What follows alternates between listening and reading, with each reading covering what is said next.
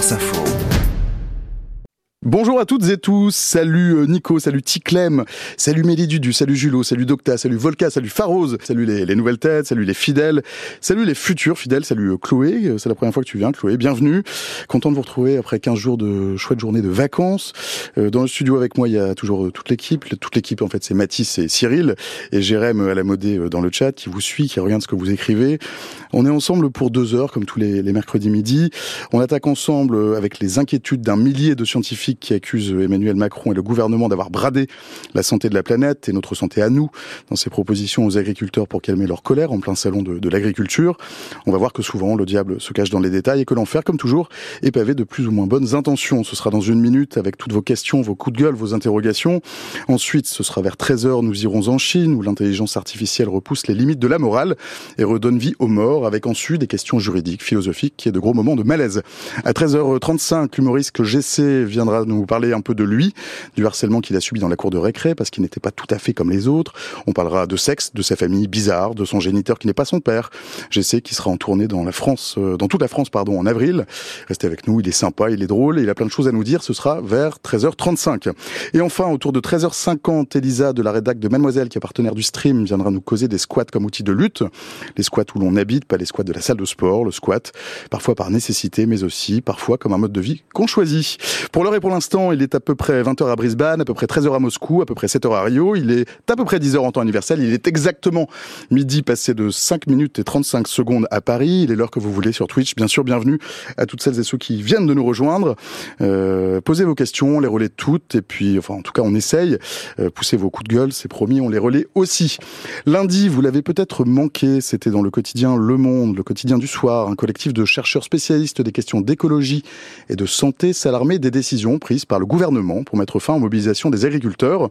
En substance, une tribune pour dire que les décisions de l'exécutif représentent des reculs manifestes dans la lutte contre la dégradation environnementale et pour la prévention de ses fonctions écologiques. En gros, que pour calmer le jeu, Emmanuel Macron, Macron pardon, a bradé la santé de la planète et notre santé à nous, et qu'à l'heure des enjeux environnementaux, de la planète qui tousse et qui se réchauffe, il y avait, selon eux, peut-être mieux à faire. Bonjour Marc Dufumier. Bonjour. Marc, vous êtes agronome, vous êtes professeur honoraire à AgroParisTech. À vos côtés, Jennifer Gallet, vous, vous êtes journaliste du Média Vert. Bonjour. Chers consoeurs, bienvenue. Merci. Et à vos côtés, Laure Piol, vous, vous êtes ingénieur agronome, vous êtes animatrice du réseau Agriculture et Alimentation à France Nature Environnement. Bonjour. Salut à tous les trois et bienvenue dans le studio 3F74. Euh, avant de rentrer dans le vif du sujet, Jennifer, vous avez rencontré Marc Fesneau. Marc Fesneau, c'est le ministre de l'Agriculture. C'était samedi dernier. Il vous a raconté quoi, le ministre? Alors, on l'a rencontré euh, vendredi avec... Alors, vous l'avez euh, rencontré d'abord dans, quelles circonstances, oui, peut-être? alors, bon, on avait tout simplement euh, euh, sollicité une, une, interview du ministre bah, pour essayer d'avoir, euh, de comprendre ce qui se passait dans la tête du gouvernement par rapport à cette crise agricole, voilà, qui, qui a enflé ces, ces, dernières semaines. Et donc, on avait des questions précises à lui poser parce que, voilà, le lectorat de Vert qui reçoit tous les jours nos informations sur l'environnement, il était intéressé d'avoir des réponses sur les pesticides, sur les retenues d'eau et sur tout ce qui fait qu'on a envie d'évoluer vers un système, des systèmes agricoles qui soient durables. Donc nous, on, y est allé euh, le vendredi, euh, le vendredi matin, et on a eu un temps, euh, voilà, assez conséquent avec le ministre, et on lui a posé des questions sur les haies, des questions sur les fameux, les fameuses méga bassines qui créent énormément de, de controverses. On lui a posé des questions aussi plus macroéconomiques sur l'Ukraine, sur pourquoi il y a une telle, voilà, un tel focus sur sur cet événement, et puis aussi de façon euh, un peu plus euh, précise sur euh, le, devenir des haies, du bocage, voilà, des, paysages agricoles, toutes ces questions en fait qui, qui, sont au cœur de l'actualité qu'on vit qu'on vit en ce moment. Et puis, bah, en fait, nous on a publié cette cette interview exclusive samedi pour l'ouverture du salon, et on avait aussi une, question sur les soulèvements de la terre, puisqu'il y a eu tout ce micmac, voilà, en fin de semaine dernière dernière sur est-ce qu'ils vont venir, pas venir, est-ce qu'ils sont invités, pas invités, voilà, avec tous les remous que ça a créé. Donc notre interview, elle, elle, elle servait à éclairer toutes ces dimensions à la fois d'actualité brûlante et puis de choses un peu plus sur le moyen terme. Et qu'est-ce qui vous a répondu le ministre? Qu'est-ce que vous en retenez, Jennifer? Alors, ce que j'en retiens, c'est que dans les, dans les saillances. il n'a pas été langue de bois avec nous. On était un peu, on s'est dit ah, sur les méga bassines, euh, ça risque peut-être euh, de coincer, mais euh, en fait, ce qui, ce qui, ce qui est ressorti, c'était quand même la volonté d'un assouplissement généralisé de toutes ces contraintes qui pèsent sur le monde agricole, et notamment moi quand je lui ai posé la question sur le plan éco-phyto et notamment sur les indicateurs, je vais peut-être pas détailler tout de suite, on a, on euh, la question, enfin moi, ce que j'ai ressenti, c'était bon, on va s'occuper de rendre ces pulvérisations euh, moins dangereuses, mais c'est pas pour autant qu'on va baisser euh, le nombre euh, de traitements ni euh, voilà. Donc comment enfin moi je suis ressortie de cette interview avec des questions en me disant comment le gouvernement va arriver à tenir sa promesse de vouloir baisser voilà de façon massive d'ici 2030 l'usage des pesticides tout en nous disant qu'on va tous les garder sauf les plus dangereux. Voilà ce genre ce genre de choses. Et puis après il a été aussi question beaucoup de l'Ukraine mais je pense qu'on va forcément y revenir. Marc alors si vous aviez eu une question à poser à poser à Marc Fesneau ça aurait été laquelle? Marc. Si j'avais une question à lui poser, euh, il y en aurait beaucoup trop, mais j'aurais envie de lui poser quand même la question, par exemple, du plan protéinique. C'est-à-dire, est-ce que c'est va être sérieux ou pas? Est-ce que vraiment on décide de ne pas ratifier l'accord Mercosur? Est-ce qu'il serait disposé éventuellement, y compris à remettre en cause, c'est-à-dire à dénoncer au fond un, accord commercial, l'accord de Blair House, hein, qui, qui a sanctuarisé un peu le fait qu'on ne met pas de protection à l'importation du soja, les graines et tourteaux de soja en provenance des Amériques. Et est-ce que justement la situation, bah, on parle de la guerre en Ukraine, est-ce qu'il n'y aurait pas une fenêtre de tir assez peu commune aujourd'hui pour que l'Union européenne, mais la France peut-être moteur dans cette affaire, bah, euh, oui, dénonce ces accords, il y aura un procès organique de règlement des différends, et les juristes semblent assez formels que nous aurons toutes les chances de gagner parce que au nom de la COP 21 ratifié par 196 pays cet accord, et eh ben euh, au nom de la protection de l'environnement, moins d'effets de serre et ce genre de choses, et eh ben oui, nous aurions ce traité international, ça prévaut sur un accord commercial. On en parlera dans, un, dans, un, instant, Laure. Euh, si j'avais une question pour euh, pour Marc Fesneau, peut-être euh, euh, nous avec avec le collectif Nourrir, on a sorti un, un, sondage la semaine dernière qui qui dit que 62% des agriculteurs et des agricultrices trouvent que la transition aujourd'hui, elle est nécessaire face aux conditions climatiques, de perte de biodiversité, etc comment concrètement ils pensent accompagner toutes ces personnes qui en fait montrent que le vrai sujet c'est pas euh, la remise en cause euh, de la de, des normes environnementales qui protègent avant tout les agriculteurs euh, et les écosystèmes, mais la capacité pour la puissance publique d'accompagner les transitions pour sécuriser ces transitions pour les agriculteurs et les agricultrices. Dans le chat, on a Ours qui nous dit déjà c'est amusant qu'on fustige les agriculteurs qui sont sûrement la profession la plus vigilante sur la nature. On n'a pas fustigé, enfin pas encore en tout cas, les agriculteurs. Il y a d'ailleurs Mélie Du qui lui répond crois que personne n'a fustigé les agriculteurs et les agricultrices. Merci. Euh, et Yagi qui dit qu'est-ce que le gouvernement, qu'est-ce que le gouvernement n'a pas bradé? Mm pourrait revenir. Et on a Volca qui nous dit c'est pas pour calmer les agriculteurs, mais pour répondre aux demandes de la FNSEA des gros agriculteurs conventionnels qu'elle représente. Le vrai problème des agriculteurs, c'est les gros qui louchent sur le foncier des petits. On pourrait y revenir éventuellement si ça vous intéresse. Vous aussi. Euh, Emmanuel Macron a fait une série d'annonces à destination du monde agricole pour tenter de calmer la grogne. C'était depuis le, le salon de l'agriculture qui se termine donc ce week-end, avec donc au programme l'agriculture comme intérêt général majeur de la nation, des prix planchers pour assurer des revenus décents aux agriculteurs aux agricultrices, un plan de trésorerie pour les exploitations les plus fragiles. Et puis arrive cette tribune parue dans le monde qui commence par indignation et colère. Alors je vous pose la question à tous les trois, répondre qui veut et, et s'il vous plaît répondez d'ailleurs toutes et tous. Est-ce qu'il y a des, raisons d'être indigné et en colère? Alors, indigné et en colère avec les scientifiques qui ont publié la tribune ou? Non, c'est la tribune des scientifiques qui commence comme ça. La tribune des scientifiques qui commence par la colère du monde scientifique. Oui. Oui, bien sûr. Bah, en fait, alors moi, ce que je trouve hyper intéressant dans toutes ces, dans toutes ces histoires, cette histoire de réconcilier, réconcilier, parce que euh, comme s'il y avait dans comme, comme s'il y avait en prémisse un, y a, y a des, désaccord. Il y a des tensions, hein, forcément. Et ce que je veux dire, c'est que quand, quand, euh, par exemple, alors nous, on suit cette actualité euh, au jour le jour. Euh, à la fin, à la fin de, de l'année, à la fin 2023, il y a Marc Fesneau qui a présenté, en fait, qui a fait des, qui a fait une présentation de cette grande loi agricole qu'on attend pour bientôt. Et dans cette loi, le premier axe, c'est réconcilier les Français avec leur agriculture. Et donc ça, euh, cette réconciliation et donc euh, ces tensions, elles se retrouvent à plein de niveaux différents. Elles se retrouvent entre euh, entre les agriculteurs, entre certains qui seraient partisans d'une agriculture euh, dite conventionnelle, euh, productiviste, d'autres qui seraient euh, partisans d'une agriculture régénérative, bio, durable, etc.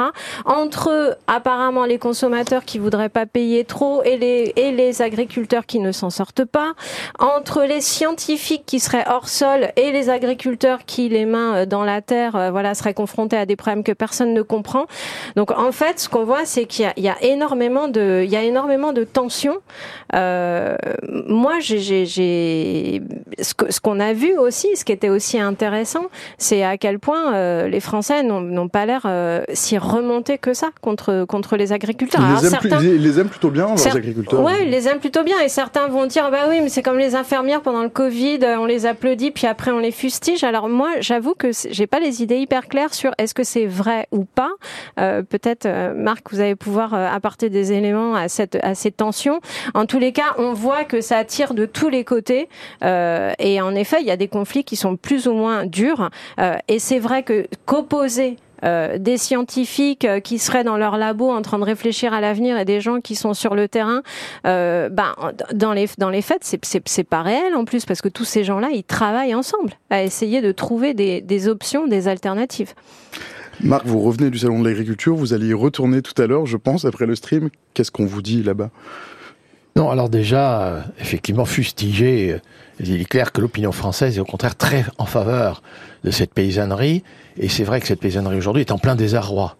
Et dans la tribune des mille scientifiques, il y a énormément de disciplines reconnues. Il n'y a pas que des écologues, mais il y a aussi des économistes. Et quand on lit leur tribune, il va de soi qu'il faut surtout pas opposer, je dirais, la, viabilité économique des fermes et le, devenir futur, ne pas porter préjudice aux générations futures, maintenir un développement durable et ce genre de choses. Et je crois qu'il est urgent, mais c'est quand même très mal compris de la part des sphères politiques souvent, que ben, notre agriculture industrielle d'aujourd'hui, hein, un, blé à 90 quintaux, mais très coûteux en engrais de synthèse, pesticides et ce genre de choses, la valeur ajoutée à l'hectare, le, le rendement à l'hectare est élevé, mais comme les coûts à l'hectare sont très élevé, la valeur ajoutée, la contribution au revenu national net, infime. Euh, un poulet bas de gamme élevé avec du maïs et du soja brésilien, bah, pouvait pas être compétitif avec un blé brésilien ou ukrainien. Donc c'est clair, c'était une impasse. Que de la poudre de lait pour être euh, exportée vers la Nouvelle-Zélande, pour les Chines, en concurrence avec la Nouvelle-Zélande, ne pouvait pas être compétitif. Et l'unité de déshydratation du lait à carré, quand même, euh, ça paraît pas génial. Et puis si vous voulez que la betterave à sucre pour fabriquer de l'éthanol en concurrence avec euh, la canne à sucre brésilienne sur une ferme de 40 000 hectares, c'est clair que cette agriculture industrielle, elle était condamnée à mort. Et il y a eu des gens qui étaient justement lanceurs d'alerte, qui l'ont un peu dit avant, et que par contre, il y a des formes d'agriculture qui peuvent être à la fois très respectueuses de l'environnement et qui peuvent être viables économiquement et assurer éventuellement un revenu décent. Alors, par contre, il faut être clair, ces formes d'agriculture alternatives sont artisanales, soignées, bichonnées, exigeantes en travail, et donc il nous faut rémunérer le travail, et non pas subventionner nos agricultures en proportion des surfaces. Et ben ça, j'en reviens pas que ces langages-là, euh, qui, est, qui est, que tout le monde sait, hein, je dirais, eh ben, n'ait pas été audible jusqu'à présent. Il a fallu, il a fallu, là, ce début de salon d'agriculture pour qu'on prenne ça au sérieux. C'est ce que nous dit Yann Amat dans le chat. On a d'un côté des agriculteurs qui n'arrivent pas à boucler leur fin de mois et l'inflation alimentaire qui ne cesse d'augmenter. Où mm. va la différence? Laure, pardon, je vous ai coupé la chic tout à l'heure. Pas de problème. Euh, pour revenir peut-être sur, euh, sur cette indignation face aux, aux annonces d'Emmanuel Macron et de Gabriel Attal, il faut revenir à ce que c'était au début la, les revendications des agriculteurs, le début de la colère qui était très légitime, qui était euh, une question de revenus. Les conditions de vie et leurs revenus. Exactement. Et ça, c'est un problème structurel en fait du modèle agro-industriel. C'est ce modèle agro-industriel, il pèse avant tout sur les agriculteurs et les agricultrices euh, et sur les écosystèmes. Euh, il les met dans une situation de verrou et de fuite en avant, alors même qu'on sait aujourd'hui, et c'est prouvé scientifiquement qu'il va dans le mur, un chiffre de, de l'INSEE récent. là, dans les, dans les trois dernières années, les coûts de production ont augmenté de 30% dû à l'augmentation des, des coûts des matières premières et notamment des intrants énergie fossile, pesticides, etc. Bah, bien sûr, quand on fait le calcul, des coûts qui augmentent, un, des, des revenus qui, qui forcément baissent, on voit que ce modèle agro-industriel, c'est lui qui, qui est la, la, cause du problème du revenu des agriculteurs. Euh, et puis après sur euh, sur cette notion de réconciliation, etc. Est-ce que vous disiez qui était très intéressant euh, Je trouve ça très étonnant et très alarmant que dans la crise actuelle, il n'y ait pas de place pour la société civile. on entend parler des décideurs politiques, on entend parler le syndicat majoritaire qui déjà ne représente pas en fait la, la, base du monde agricole qui qui s'est alarmé de ces questions de revenus il y a, un mois. Exactement, oui, ou la coordination rurale, cet ensemble là. Et, euh, et, on ne parle pas de euh, euh nous en tant que citoyens, citoyennes, euh, en tant que paysans, paysannes, euh, quel choix on va faire pour le futur du modèle agricole. Et en fait, la, la notion de souveraineté alimentaire, par exemple, qu'on entend en ce moment partout, à la base, c'est ça. La Via Campesina, elle, donc le mouvement international paysan, elle le définit en 96 en disant c'est le droit des paysans et des paysannes et des populations de déterminer sur leur territoire quel sera leur modèle, leur modèle agricole et leur modèle alimentaire. Et donc, et, et là aujourd'hui, on est complètement complètement euh, dépossédé de euh, ce droit euh, à l'alimentation, de ce droit de regard sur ce qu'on va mettre dans nos assiettes et donc ce qu'on va mettre dans nos champs et de cette reconnexion qui doit se faire à l'échelle des territoires. Je vous ai vu sourire. Ouais, mais sur la sur la question de la souveraineté alimentaire, c'est sans faire de mauvais jeu de mots, c'est un gros morceau, c'est un gros morceau de toutes ces discussions là. Euh, alors, je sais pas si vous avez comme moi constaté qu'on était passé euh, du glissement euh, sur les questions agricoles de euh, la planification environnementale, la transition écologique à maintenant souveraineté alimentaire matin, midi et soir. Et en fait, cette souveraineté, alors on a posé la question au ministre de savoir quelle était sa définition. Donc euh, pour lui, sa définition, c'était bah, de garantir euh, l'autosuffisance alimentaire. Bon, c'est assez facile parce qu'en fait, la France, euh, elle produit beaucoup, elle exporte beaucoup, mais aussi de ce, comme de ce protéger. Et en fait, le, le, le, ministre, quand on lui a posé cette question, il a tout de suite embrayé sur, euh, en fait, euh, la question de la souveraineté alimentaire, c'est essentiel à un moment où il y a un conflit avec la Russie, tout simplement parce que si la France ne va pas proposer ces denrées alimentaires sur les marchés mondiaux, qui va prendre la place Les Russes? Et si les Russes décident de jouer avec le prix des céréales, etc., et de fermer les marchés, enfin de contraindre, on va se retrouver avec des gens qui meurent de faim, qui vont venir euh, chez nous, etc. Donc, en fait, tout d'un coup, cette question de souveraineté alimentaire, elle prend des dimensions euh, vraiment euh, très politiques euh, qui sont pas à ignorer. Je pense que c'est très important d'essayer d'avoir les idées claires là-dessus. Euh, mais en fait, cette question de souveraineté alimentaire, c'est pour que la France garde sa place sur les marchés mondiaux, parce qu'en fait de l'alimentation, on en a, puisqu'on en exporte énormément. Enfin, on est dans, dans les leaders de l'exportation de certaines denrées alimentaires, donc on n'en manque pas euh, d'alimentation, en fait. Marc? Oui, il faut rappeler que dans notre excédent de la balance commerciale agricole, hein, entre 7 et, et, 10 milliards, mais euh, il y a évidemment euh, les vins, les fromages, les spiritueux, les foie gras, les productions à très haute valeur ajoutée. Et puis c'est vrai qu'il y avait, jusqu'à peu de temps, il y avait quand même des excédents de céréales. On exporte la moitié de nos céréales, hein. alors parfois vers des marchés solvables, mais parfois quand on exportait des blés en Égypte ou en Algérie, en concurrence avec du blé ukrainien, ben, ça pouvait pas être rémunérateur. Et d'ailleurs, c'est les blés les moins panifiables qu'on exportait vers les pays pauvres. Donc, euh, vouloir continuer d'exporter du blé en concurrence avec l'Ukraine, la Roumanie, vers l'Égypte, l'Algérie, euh, c'est une erreur. Et puis vouloir en exporter, y compris vers des pays encore plus pauvres, le Sénégal, où les producteurs qui produisent du mil et du sorgho travaillent à la main et sont concurrencés par nous qui sommes équipés de tracteurs et de moissonneuses batteuses, mais on, on est dans un plein délire.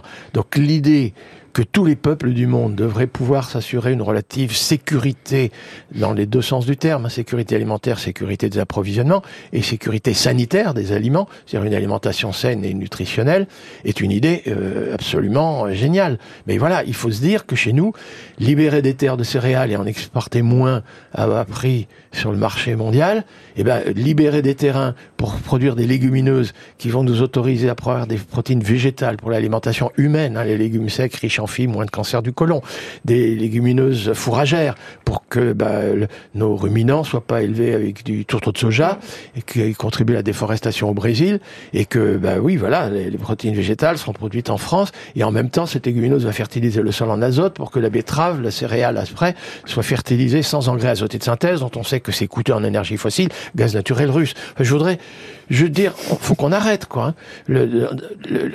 En, termes de coût pour notre agriculture, il y a un coût qui est jamais compté, c'est l'importation d'engrais azotés de synthèse, de, de, gaz naturel russe pour fabriquer des engrais azotés de synthèse. C'est compté dans notre balance commerciale ailleurs que dans l'agriculture. Alors, cessons ces mensonges. Non, il y a des formes d'agriculture qui peuvent faire un usage intensif de ce qui est renouvelable, de ce qui est gratuit et tout, sauf que c'est artisanal, soyons clairs. Oui, l'agriculture paysanne, ancrée dans son pays, qui valorise les potentialités productives du pays, c'est pas un protectionnisme franchouillard. Non, pas du tout. C'est tout simplement sain. tout simplement. Jennifer Gallet. Oui, alors, bah, ce que vous venez de dire, Marc, en fait, euh, c'est hyper important de comprendre ça. Et je pense que, enfin, ça, c'est vraiment une des bases pour euh, pour comprendre les ce dont on parle. Et en fait, quand on commence à comparer les types euh, de modèles agricoles, il y a eu ce modèle agricole productiviste là qui s'est mis en place après la Seconde Guerre mondiale.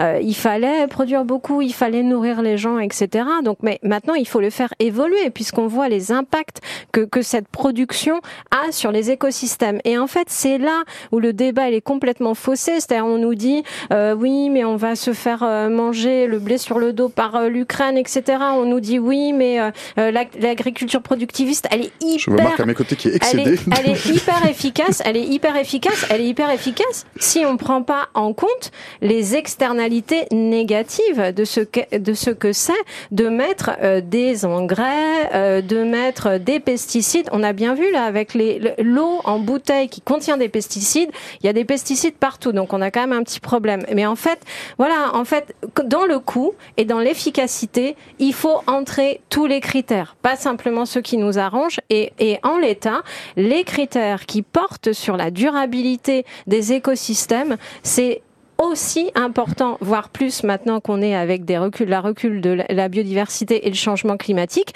que c'est efficace, ça produit beaucoup à l'hectare, etc. Ça, c'est essentiel. Laure, je vous passe la parole après, Marc. Pardon. Et peut-être pour euh, en fait, il y, a un élément essentiel qui est euh, la garantie des capacités de production sur, euh, sur le long terme. Et c'est un élément qui est complètement oublié euh, par le gouvernement qui regarde tout sous un prisme du coup de la compétitivité de la ferme France sur le marché mondial dérégulé. Enfin, ce, ce mythe-là de, de rentrer l'agriculture comme étant une économie, une industrie comme une autre, il ne marche pas parce que l'agriculture, elle se base avant tout sur cette utilisation des ressources naturelles, de la fertilité du sol, de la biodiversité, de l'eau. Et euh, et, ça, euh, c'est les modèles de transition agroécologique, les modèles agroécologiques qui permettent de garantir ça. Euh, et puis la souveraineté alimentaire de la France, elle peut pas se faire au détriment des, des paysanneries des pays tiers, où, où la France va arriver avec son agriculture industrielle sur, sursubventionnée et, et en fait se mettre en concurrence avec la souveraineté alimentaire des autres pays un dernier élément, euh, comment euh, peut-on être souverain euh, quand on est complètement dépendant? On enlève en fait la possibilité aux paysans et aux paysannes d'être maîtres de leurs moyens de production, d'avoir le choix sur leurs exploitations, parce qu'ils vont dépendre d'importations extérieures, puis après d'une filière extrêmement longue d'industriels qui vont en fait avoir le rapport de force pour eux, qui vont, qui va, ce qui va peser bien sûr sur les revenus, mais aussi sur leur capacité à, à faire des choix sur leurs exploitations. Marc Oui, mais ce qui importe effectivement dans le même sens, c'est que cette agriculture qualifiée de productiviste, elle est très destructiviste. On a des Alors attendez, je vous coupe Marc. Il y a Synapse dans le chat qui dit le problème c'est que le président Emmanuel Macron a clairement défini le modèle exportateur et ultra hmm. productiviste comme le seul viable en France. Et il condamne ainsi les petits producteurs et le bio. C'est vrai ça? Alors, j'étais justement en train de dire le contraire, je suis désolé de le contredire, mais cette agriculture hautement productiviste, elle est très destructiviste. On a détruit les engrais, on a détruit les carburants, on a détruit les pesticides, on use le tracteur, ça c'est un coup. Et puis on découvre qu'on détruit l'humus des sols, et ben du coup le sol devient euh, plus éro facilement érodable, retient moins l'eau, et ça, ça nous coûte très cher pour les rendements futurs. Évidemment, euh, cette agriculture productiviste, ben, elle met en péril la biodiversité. Ça peut être les pollinisateurs. Il y a moins de production de miel en France, hein, on en importe de plus en plus. Et puis les pollinisateurs, c'est ça qui peut quand même polliniser le soja, le, enfin le colza, le tournesol.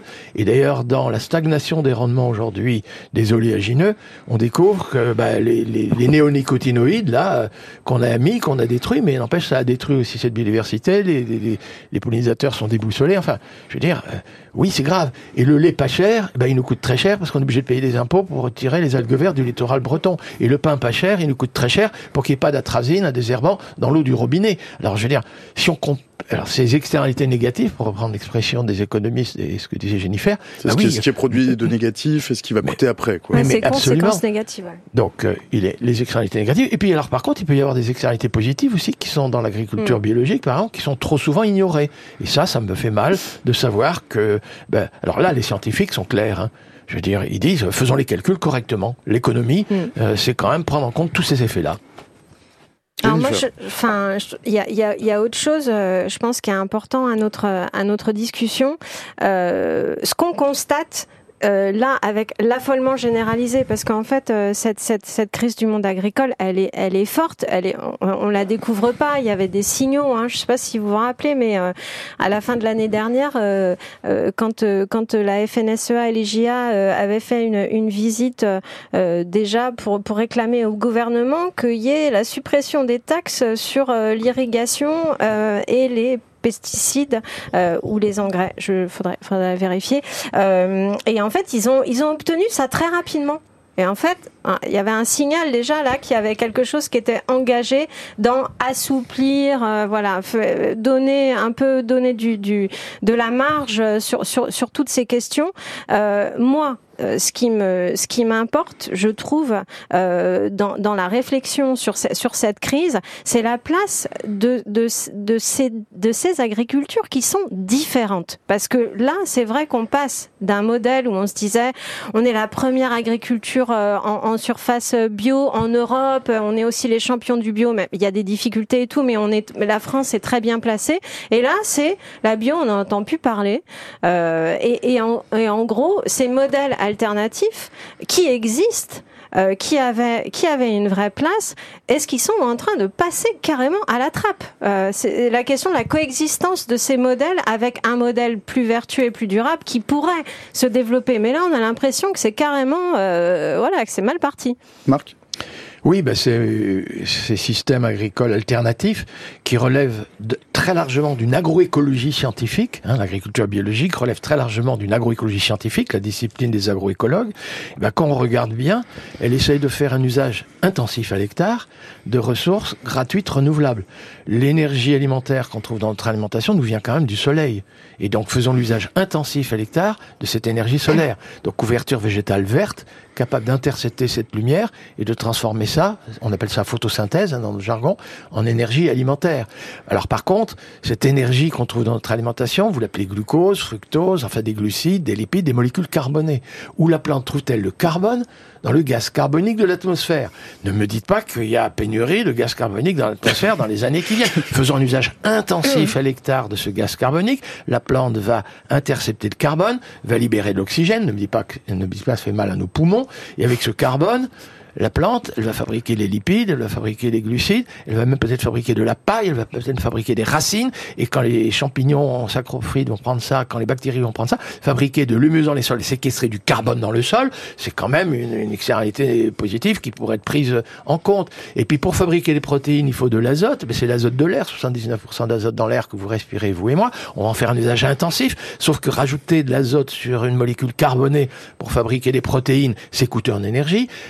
L'agriculture industrielle dit bah, on va vous mettre des engrais azotés de synthèse coûteux en énergie fossile, gaz naturel russe ou norvégien, alors que les légumineuses, c'est des microbes qui les aident à faire ça, ce goinfre des glucides photosynthétisés par la plante, mais ça vient d'énergie solaire, prend l'azote, fabrique la protéine, le refile à la légumineuse, qui va nous fournir des protéines végétales à des coûts dérisoires, je dirais, enfin sauf le travail, mais et, puis ensuite ça fertilise le sol en azote pour les cultures suivantes. Mais on n'est pas sans solution technique. Mmh. On n'est pas sans solution technique. Pourquoi faudrait-il désespérer et dénoncer ces formes d'agriculture alternatives qui mmh. sont viables et qui sont viables à la condition que le travail soit rémunéré et durable, quoi, pour l'avenir, pour la jeune génération? Pas de désastre, s'il vous plaît. Laure, vous souscrivez oui, tout à fait. Et pour abonder dans le même sens, en fait ces exemples-là, ils existent déjà. L'agroécologie paysanne, l'agriculture biologique, c'est déjà développé. Euh, nous, à France Nature Environnement, on travaille énormément avec des organisations paysannes, euh, que ce soit la Confédération paysanne ou alors euh, les réseaux CIVAM, la Fédération nationale de l'agriculture biologique. Ils mettent déjà en place ces solutions. et en fait, la généralisation de ces solutions, elle tient à des choix politiques. C'est où est-ce qu'on va mettre l'argent, comment on va conditionner les aides? là, pour l'instant, comme le disait très bien Marc, les aides, elles sont euh, déterminées en fonction de la surface mm. euh, de l'hectare. C'est ça reste, ça reste dans une logique d'agrandissement et donc de d'industrialisation, euh, d'intensification, etc.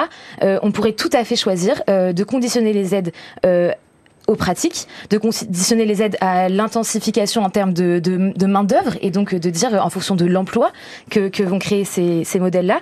Et, et, donc tous ces modèles qui existent, il, il, suffit juste de les généraliser. Ça, ça dépend de choix politiques. Euh, et puis après, peut-être une, une, petite histoire euh, euh, pour montrer justement que ça existe. Hier, j'étais au, au, Salon de l'Agriculture euh, à la présentation du rapport de, de, Terre de Liens sur le portage foncier.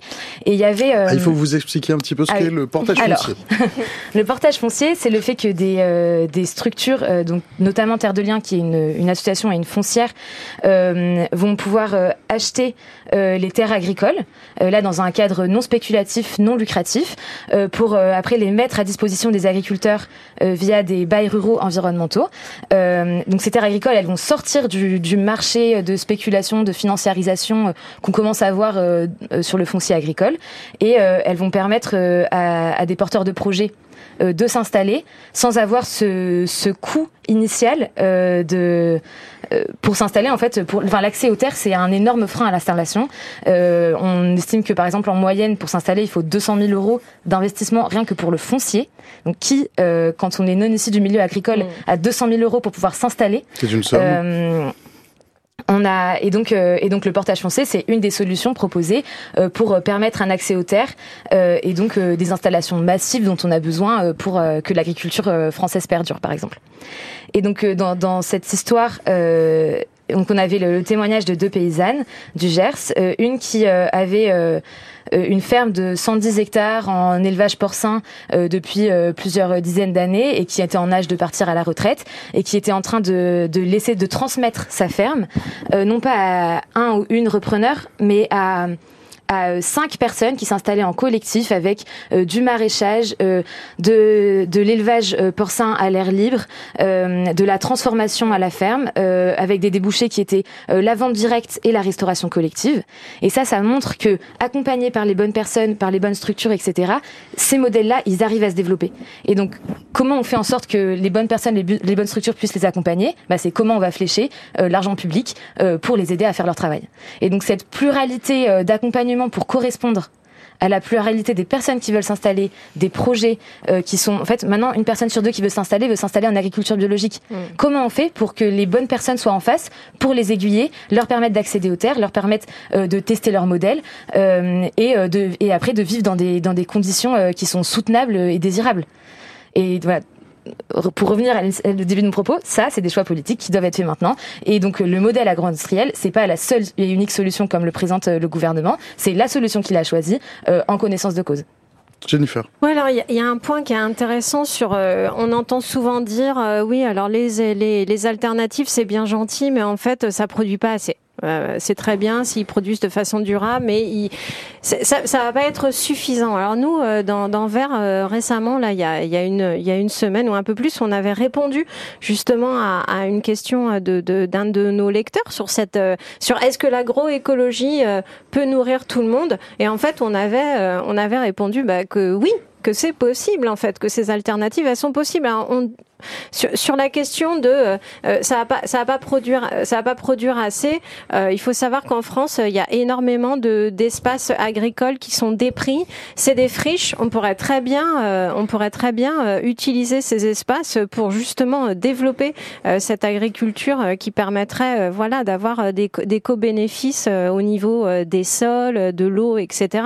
Et sur la question de la transmission, hein, puisqu'on va on va on va avoir une une énorme partie de la population agricole qui va partir en retraite et se pose la question de qui va reprendre les fermes. Est-ce qu'on va, est-ce qu'on va avoir des concentrations de fermes avec des exploitations de plus en plus grandes, de plus en plus mécanisées, de plus en plus productivistes, ou est-ce qu'on, est-ce qu'on se saisit de cette situation démographique pour installer des gens et notamment des gens qui sont pas issus issus de, de milieux agricoles, mais qui peuvent aussi amener des façons différentes. Et alors aujourd'hui, euh, dans Vert, j'ai ma, ma collègue Justine Prados qui publie euh, un article justement sur euh, comment on fait quand on est quand on est intéressé, quand on est en reconversion professionnelle et qu'on veut devenir agriculteur ou agricultrice. Comment on fait pour éviter eh ben d'abandonner au bout de quelques années parce que soit on n'a pas été bien orienté et enfin voilà, il y a, y toutes ces questions aussi qui sont importantes. Marc? Oui, il bah, faut savoir qu'en France, effectivement, le passage de cette agriculture industrielle à une, ou forme d'agriculture qui relève de l'agroécologie, certains vont dire, mais ça se traduit par une baisse de rendement à l'hectare. Mais en France, on peut s'autoriser à produire moins de ce dont on est largement excédentaire et pour lequel on fait le plus grand désastre vers les pays du Sud, alors exporter à bas prix, et mieux. Hein, et du coup, en gagnant sur tous les coûts cachés, euh, donc, mais en minorant les coûts cachés dont on parlait euh, tout à l'heure.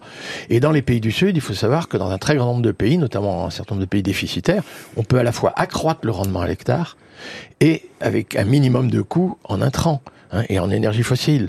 Donc euh, un huile un sorgho sous un parc arboré de Federbia albida euh, au Niger, mm. par exemple, le rendement il est trois fois supérieur à ce qu'il est quand il n'y a pas d'arbres. Et avec la remontée de la phréatique qui a lieu en ce moment, ben, on voit bien que sous parc arboré, il y a des gens qui parviennent. Alors évidemment, c'est des pays qui souffrent encore de la faim et de la malnutrition, mais on n'est pas sans solution technique là-bas pour produire davantage. En France, vous avez des formes d'agriculture biologique aussi qui accroissent le rendement à l'hectare. Hein. J'en conviens, c'est la permaculture. Alors là, je vous cache pas, il n'y a pas un rayon de soleil qui tombe à terre, un prédateur un ravageur de cette espèce pour rejoindre la plante de la même espèce à quatre barrières végétales, euh, ça, on minore, c'est minoré quoi. Et d'ailleurs, cette agriculture moderne de demain cesse de vouloir éradiquer. On va s'interdire les produits en cide parce que les cides, c'est pas seulement que ça tue les nématodes, ça tue et tout ça, mais ça, c'est des perturbateurs endocriniens, ces résidus pesticides qu'on a dans notre alimentation. Donc ça aussi, on va éviter tout ça. Et donc oui, vous avez des formes d'agriculture qui, au lieu de vouloir éradiquer euh, les ravageurs, les herbes adventices, les champignons pathogènes, optent pour on va vivre avec, mais on va minorer les ravages, on va minorer la prolifération. En fait, c'est très savant. Et je pense que ces mille scientifiques dans leur tribune veulent dire, attendez, soyez un peu savants, s'il vous plaît. Maintenant, prenez en considération les considérations scientifiques. Il y a des preuves, à la fois, comme disait Laure, il y a déjà des gens qui le pratiquent et regardez-les bien, ça marche. Et ensuite, il y a des fondements scientifiques. Hein, je, je, veux dire, je comprends pas comment un certain nombre de ministres peuvent encore aboutir à des discours qui, qui, qui de mon point de vue, franchement, n'ont aucun sens. Laure? Oui, surtout que euh, il y a des scénarios scientifiques qui montrent que c'est possible à l'échelle de l'Europe, de la France, etc., de, s'alimenter euh, intégralement euh, via l'agroécologie paysanne et l'agriculture biologique d'ici à 2050. C'est, enfin, c'est appuyé scientifiquement, comme le disait Marc, par des scénarios comme 10 Years for Agroécologie de, l'IDRI. Il y a aussi des, recherches, par exemple, deux expertises collectives de l'INRAE qui se répondent et qui montrent que à la fois les pesticides sont la première cause de dégradation de la, de la, biodiversité et à la fois que la biodiversité permet de se passer des pesticides. Mmh. Bah, il faut mettre en résonance tout ça euh, et dire bah voilà voilà un modèle souhaitable euh, que l'on connaît qui s'appuie sur des vérités scientifiques qui s'appuie sur euh, des personnes sur le terrain qui le mettent en pratique euh, et puis euh, une phrase qui a quand même été beaucoup répétée notamment par Marc Fesneau qui est que chaque installation chaque transmission doit être l'occasion de la transition bah nous on est 100% d'accord euh, mais du coup, comment on fait? Enfin, Actuellement, on a un tiers des porteurs de projets qui finissent par abandonner et ne vont pas jusqu'à l'installation euh, parce qu'il y a trop euh, d'obstacles, l'accès au foncier, l'accompagnement qui est pour l'instant énormément dans les mains euh, de, des chambres d'agriculture et, et, donc du, du, du, système majoritaire qui n'est pas du tout euh, en résonance avec les aspirations, la, la, recherche de sens des porteurs de projets. et pourtant, on a 200 fermes qui disparaissent par semaine. On, si on continue dans les dynamiques actuelles, on va arriver à moins de 300 000 exploitations en 2030. et donc là, on a une occasion énorme à saisir d'installer ces nouveaux porteurs de projets dans des modèles qui sont souhaitables. Une question de Yannamat dans le chat qui dit euh, le rôle de la FNSEA et son lien avec le gouvernement est-elle problématique pour amener à une autre forme d'agriculture, notamment en termes euh, environnementaux Mais la réponse est dans la question. il a déjà fait tout, le, tout le travail. bah, en fait, euh, ce qu'on voit... Ça fait rire Marc moi, en tout cas. Bah, euh, Merci la, Yann. La, FNSEA et les jeunes agriculteurs qui sont euh, de deux syndicats, les syndicats majoritaires du, du, du, monde agricole en France et qui sont à, à ce titre en étant majoritaires les, interlocuteurs principaux euh, du gouvernement, bon, c'est difficile de dire ils sont majoritaires, on va pas les écouter. Donc ok, mais c'est vrai que là, ils ont énormément euh, occupé le terrain et notamment ils ont bien occupé le terrain médiatique euh, et c'est vrai qu'ils ont été extrêmement présents et c'est un peu comme si on avait entendu qu'un son de cloche.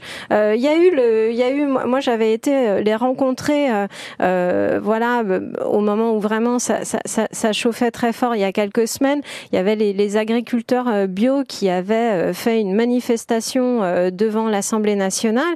Bon, bah c'était pas du tout le même mode de communication agressif, hyper présent, etc. Donc c'est vrai que il y a un côté avec la FNSEA aussi où ils tapent du poing sur la table, c'est le mécontentement, etc. Donc c'est vrai que ça a tendance à capter l'attention. Et après, bah on, on ne peut que se désoler si ce n'est que cette voix là qui est entendu au niveau du gouvernement. Mais en fait, là, je crois que ce qui est important euh, de d'évoquer aussi, c'est qu'on est dans un contexte européen hyper particulier. On a des élections en Europe en juin. Euh, on voit que cette montée, en fait, de la colère agricole, bah, c'est pas que la France, c'est euh, plein d'autres pays en Europe qui réclament les mêmes assouplissements par rapport au pacte vert européen qui était porté par la Commission européenne. Et puis là, depuis quelque temps, bah, c'est plus trop le cas. Donc fait, c'est un mouvement, ce mouvement de d'être sur une vision court-termiste euh, de l'agriculture comme un espace de, de, de productivité, d'efficacité hyper, hyper techno, hyper mécanisé. Ça a aussi une résonance au niveau européen. Et c'est vrai que là, ça paraît un peu compliqué euh, bah de, de, de, proposer autre chose. Hein. Vraiment, là, il y a des enjeux politiques qui dépassent la France. Marc? Oui, ben on a coutume de dire hein, que le ministère de l'Agriculture est co-géré par le ministre et par le syndicat majoritaire, la FNSEA. Hein, c'est ce qu'on a coutume de dire, et c'est quand même vrai pour une part, la FNSEA a une responsabilité dans ce qui est en train d'arriver en ce moment, la baisse des revenus, euh, l'inadaptation au, dérèglement climatique, ce genre de choses. Alors c'est un syndicat qui, par contre, sait effectivement quémander des subventions, avec y compris cette difficulté pour les adhérents de se considérer comme des mendiants qui demandent sans arrêt des aides, puis on va éventuellement vous les conditionner. C'est quand même très humiliant, alors qu'on pourrait avoir avec les paysans une démarche contractuelle pour rémunérer des services environnementaux d'intérêt général, des, règles claires par une voie contractuelle et qui prennent en compte les, les conditions locales, les, les conditions locales de l'écosystème. Hein, Ce qui n'existe pas, ça. De la, ça fonctionne trop pas comme peu, parce qu'y compris quand on dit il y a des normes, quand il y a des contraintes, ça a été quand même pour éviter les distorsions de concurrence au sein de l'Union européenne, ce qui n'est pas forcément idiot, mais c'est quand même des normes qui parfois apparaissent trop uniformes et pas adaptées aux conditions locales. Et les agriculteurs parfois se demandent si vraiment chez eux cette norme est vraiment efficace. Mm. Et puis si on vous dit qu'il faut impérativement mettre des haies, mais qu'on ne dit pas que la haie doit être plurispécifique, héberger mm. une énorme biodiversité et qu'elle est rasée au ras du sol, l'agriculteur il va obéir, mais il sait très bien qu'on lui demande à faire quelque chose qui n'a aucun sens ou très peu. Donc euh, oui, c'est très humiliant la situation des éleveurs aujourd'hui.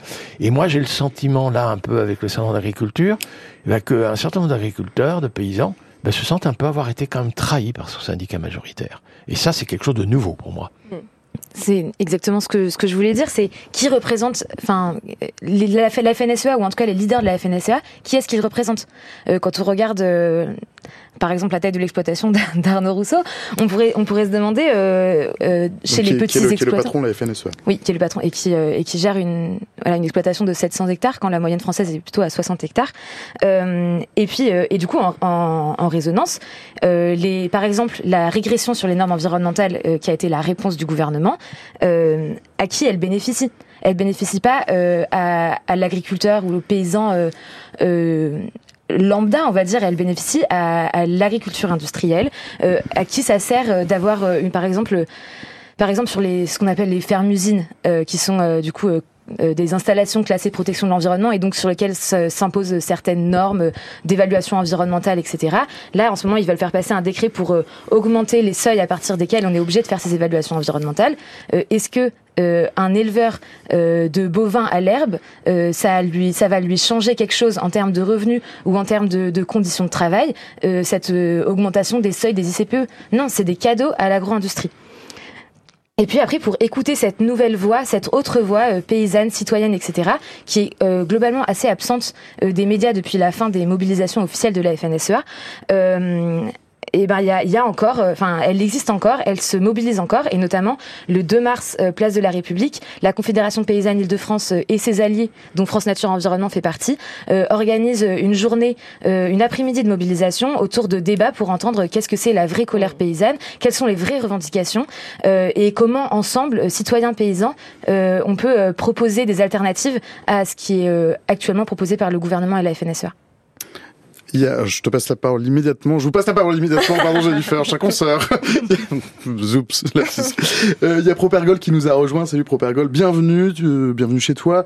Il y a la Terre les luttes qui nous dit euh, clairement la FNSEA et la version version européenne, COPA, euh, braque le débat au niveau européen pour affaiblir les trajectoires de durabilité, le Green Deal, reprise par la droite, le PPE et l'extrême droite européenne qui en veulent la peau du Green Deal. Donc, et on a euh, Savannah qui dit un peu trahi, mais complètement. Ce syndicat est vendu, c'est pas possible autrement. Jennifer, pardon. Bah en fait sur le sur le sur le Green Deal, c'est vrai que euh, euh c'était vraiment un axe quand même fort de, de, la de la de la politique agricole de l'Union européenne. Et là, on voit ce que nous on vit à un niveau national, espèce de recul recul sur les objectifs de se passer des, des pesticides, recul là sur euh, l'histoire des jachères, hein, c'est-à-dire euh, les terres au repos. Ben non, il faut que quand même qu'elles qu'elle, qu'elle, qu'elle travaillent. Euh, j'ai entendu parler euh, très récemment d'un retour possible sur sur les prairies permanentes. Vous savez, les prairies permanentes, c'est une prairie qui est là depuis cinq ans, et donc on dit on, il faut qu'il y ait un, un, certain une certaine surface de prairies permanentes parce que la prairie prairie permanente, qu'est-ce qu'elle fait? Bah, Stocke le carbone, quand même, c'est pas mal dans un contexte de réchauffement climatique. Et donc là, on va pouvoir eh bien, retourner euh, plus facilement euh, les, prairies permanentes. Et d'une certaine manière, cette inscription de l'agriculture euh, comme intérêt majeur de la nation, ça va occasionner des dérogations de façon plus facile. Donc, en fait, là, on, on s'aperçoit, on, même si on a envie de voir le, le, verre à moitié plein, en fait, on est en train d'assister à un détricotage euh, d'une de, ambition euh, climatique et écologique qui est quand même forte et qui est très forte aussi au niveau européen. Et en fait, on le voit aussi dans ces, ces espèces de d'objectifs de, de, à se dire euh, bon bah là, en fait, on recule sur euh, l'ambition la, de se passer des pesticides, mais on dit quand même qu'on va le faire. On dit quand même qu'on va réduire cette part à X d'ici 2030, tout en continuant à, à les autoriser. Alors, moi, je suis un peu perplexe quand même. Alors, vous êtes perplexe, vous aussi? Oui, puis en fait, on voit que du coup, l'environnement devient la variable d'ajustement euh, du gouvernement sur toutes ces questions, enfin, sur toutes les questions, en fait. C'est, euh, on, on, affiche des objectifs, des stratégies, et puis, euh, et puis on se permet de revenir en arrière en, mm. en permanence. Alors même que dans, dans, le droit de l'environnement, il y a quelque chose qui est la, le principe de non-régression, qui est le fait que euh, euh, on est obligé d'être de, de, plus en plus ambitieux. ambitieux. Exactement. Et ça, c'est inscrit dans le droit de l'environnement. On doit être de plus en plus ambitieux. On n'a pas le, on ne peut pas revenir en arrière euh, constamment sur ce qui a été gagné dans les dernières années. Est-ce qu'on peut créer un contentieux avec ça? Bah, En tout cas, à, à, France Nature Environnement, on a, on a une bonne base de création de jurisprudence sur le droit de l'environnement. Et, euh, et, suite à cette crise, c'est clair qu'il y aura des choses à analyser pour voir euh, où est-ce que le, le, le, le gouvernement ne respecte tout simplement pas la loi. Mmh. Marc Oui, bah le, alors c'est quand même vrai que dans le Green Deal et puis la réforme de la PAC, l'idée toujours que les agriculteurs sont euh, demandeurs d'aide et on va les reconditionner par un verdissement qui leur apparaît très contraignant. Il y a l'idée que, qu'il y avait l'idée, ou il y a encore l'idée, je sais pas, euh, qu'il faut réduire nos doses de pesticides. Alors évidemment, il y a eu le débat sur euh, comment on mesure une Mm. dose de pesticides, Mm. sachant qu'il y a la fréquence des traitements, sachant qu'il y a le caractère agrotoxique des plus ou moins inquiétants, qui peut même y avoir des effets cocktails au sein d'un d'un seul et même pesticide.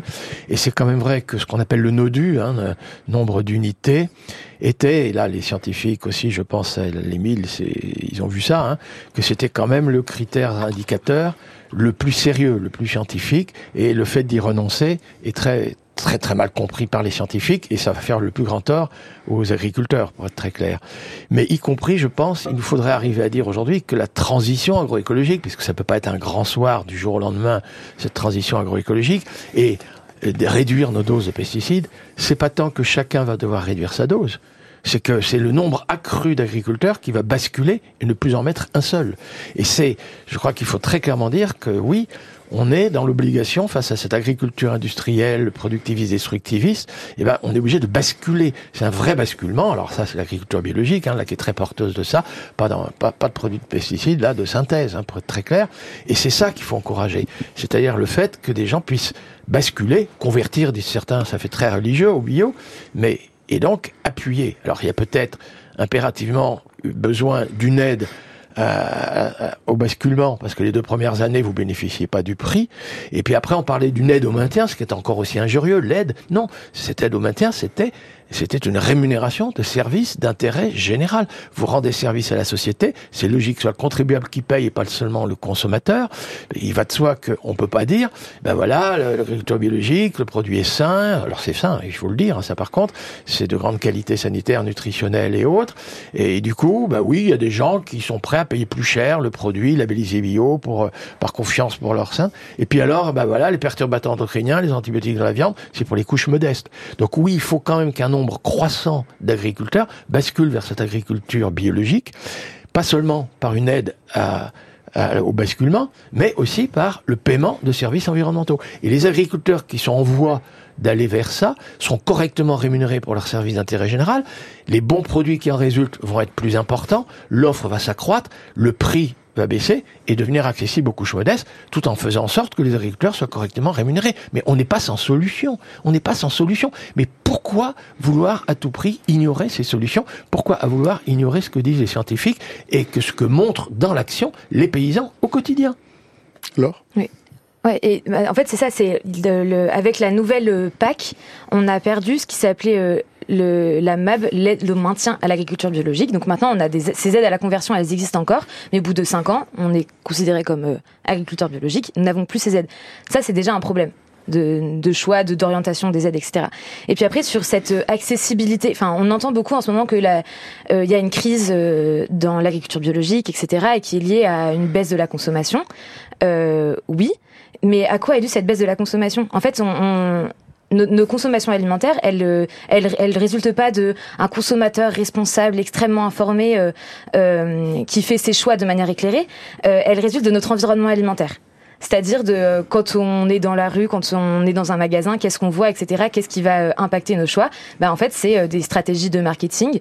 Euh, et donc, euh, et le, le, les pouvoirs publics, ils ont le rôle d'encadrer notre environnement alimentaire pour euh, permettre euh, de reconnecter, par exemple, l'agriculture qu'ils veulent avec euh, l'alimentation euh, qui doit en découler. Enfin, si on, enfin, décorréler agriculture et alimentation, c'est pas possible. Euh, et donc là, il y a un rôle des pouvoirs publics euh, dans la consommation de, alimentaire, sur euh, l'encadrement euh, à la fois des marges, etc. Parce que, euh, par exemple, les marges de l'agriculture biologique sont souvent plus importantes mm. par la grande distribution que, que pour les autres. Euh, à la fois de d'une un, représentation euh, euh, de ce que c'est l'agriculture biologique, à, à, quel point ça aide les écosystèmes, à quel point c'est bon pour la santé. Euh, et puis aussi une reconnexion de si on veut changer de modèle, il euh, y a un sujet qu'on n'a pas encore abordé là, mais qui est très important, qui est euh, la transition de l'élevage euh, vers une stratégie du moins et mieux, c'est-à-dire comment on planifie le fait que tous les scénarios qui montrent des systèmes vertueux vont vers une diminution du nombre de bêtes, euh, mais euh, vers des élevages qui sont plus qualitatifs, qui ont des, des meilleurs impacts pour la biodiversité, la gestion des paysages, etc. et donc, comment on reconnecte ce qui doit être cette volonté politique de faire la transition de l'élevage avec, et qui permettra aussi par ailleurs de, de libérer des terres pour l'alimentation humaine, avec les assiettes. Voilà, donc deux choses, cet environnement alimentaire et euh, cette, cette, question de l'élevage qui euh, cristallise énormément de tensions et qui doit être traitée pour accompagner les éleveurs qui sont aujourd'hui le maillon faible de l'agriculture en termes de revenus, en termes de, de souffrance, euh, pour leur permettre de, de se projeter vers, vers quelque chose qui a du sens. Jennifer, je vous passe la parole immédiatement, mais d'abord parce que j'ai un, un, de mes viewers qui vient me gratter le dos j'aime bien répondre dans ces cas-là.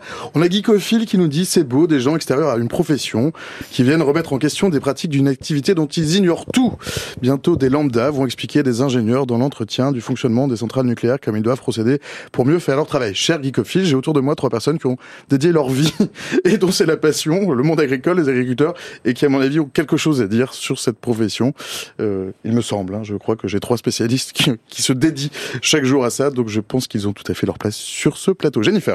Alors oui, c'est vrai qu'on aurait pu avoir, euh, ça aurait été intéressant de pouvoir euh, discuter avec euh, un éleveur ou une éleveuse qui est, mais bon, généralement ils sont très mobilisés par leurs exploitations et, et on les reçoit ici. Et hein. l'agriculture est l'affaire et l'agriculture est l'affaire de tout le monde. En fait, il n'y a pas de spécialiste, pas de spécialiste. C'était Bernard Maris qui disait la même chose à propos de l'économie. L'économie, tout le monde devrait être spécialiste et expert de l'économie, c'est important. Euh, moi, je voulais juste dire quelque chose pour conclure, parce que ça a fait notamment euh, l'objet d'un d'un papier qu'on a publié euh, hier dans Vert et qui s'intéresse à la question de l'enseignement agricole en France. Et c'est une question qui est passionnante parce que on montre bien justement qu'il faut aussi qu'il y ait des enseignements qui laissent une place. L'enseignement agricole pour tous, vous voulez dire? L'enseignement agricole pour ceux qui se pour ceux qui se destinent à ce, à ce métier, à ces métiers agricoles, comment euh, ces jeunes sont formés?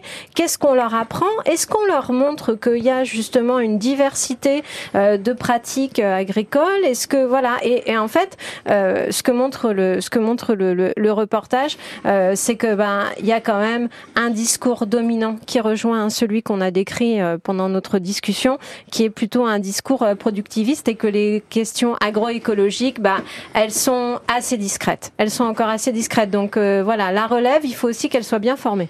Alors Ouais, pour répondre euh, aux, aux, commentaires du chat, euh, on est, en fait, on ne travaille pas du tout euh, de manière décorrélée du monde agricole. On travaille avec un certain monde agricole qui propose. Euh... On n'était pas obligé de réagir forcément. Non, C'était une manière non, de, non, bien sûr, mais, mais c'est important quand même de se rendre compte qu'il y a le, cette espèce d'opposition euh, entre mouvements environnementaux et monde agricole. En fait, elle est complètement construite par le discours politique de la FNSEA du gouvernement. Pour créer l'opposition. Et... Exactement. Et, et, par exemple, le, le collectif Nourrir, qui est un, un collectif qui avec 54 organisations qui travaillent sur ces questions-là. On a euh, un collège euh, d'organisations paysannes donc qui sont des paysans et des paysannes. On a un collège euh, d'organisation environnementale, euh, de solidarité internationale et de consommateurs. Et en fait, c'est ça euh, le système alimentaire, c'est comment on va faire parler tous ces gens pour se mettre d'accord sur le système souhaitable. Et, et du coup, je l'invite à venir le 2 mars à cette mobilisation des paysans et des citoyens pour voir qu'on peut parler d'une seule voix entre paysans et citoyens. Geekophile, l'invitation est lancée. Jennifer. Ah non, moi je, je n'ai rien à ajouter. Les amis, il est 13 heures passées de une voilà, seconde. c'est l'heure. C'est bientôt le, le moment de, du, du mot de la fin. Marc, le mot de la fin.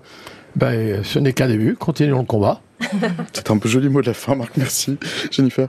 Bah oui, non, sur la question de, je trouve que cette question démographique, euh, de formation, de relève, euh, d'accès à l'installation pour les pour les jeunes pour les jeunes agriculteurs et agricultrices, et aussi la façon dont ils vont pouvoir euh, mettre, euh, ben voilà, en valeur les, les paysages, la diversité des paysages français, en essayant de trouver une manière pour que ça dure, quoi. Ouais.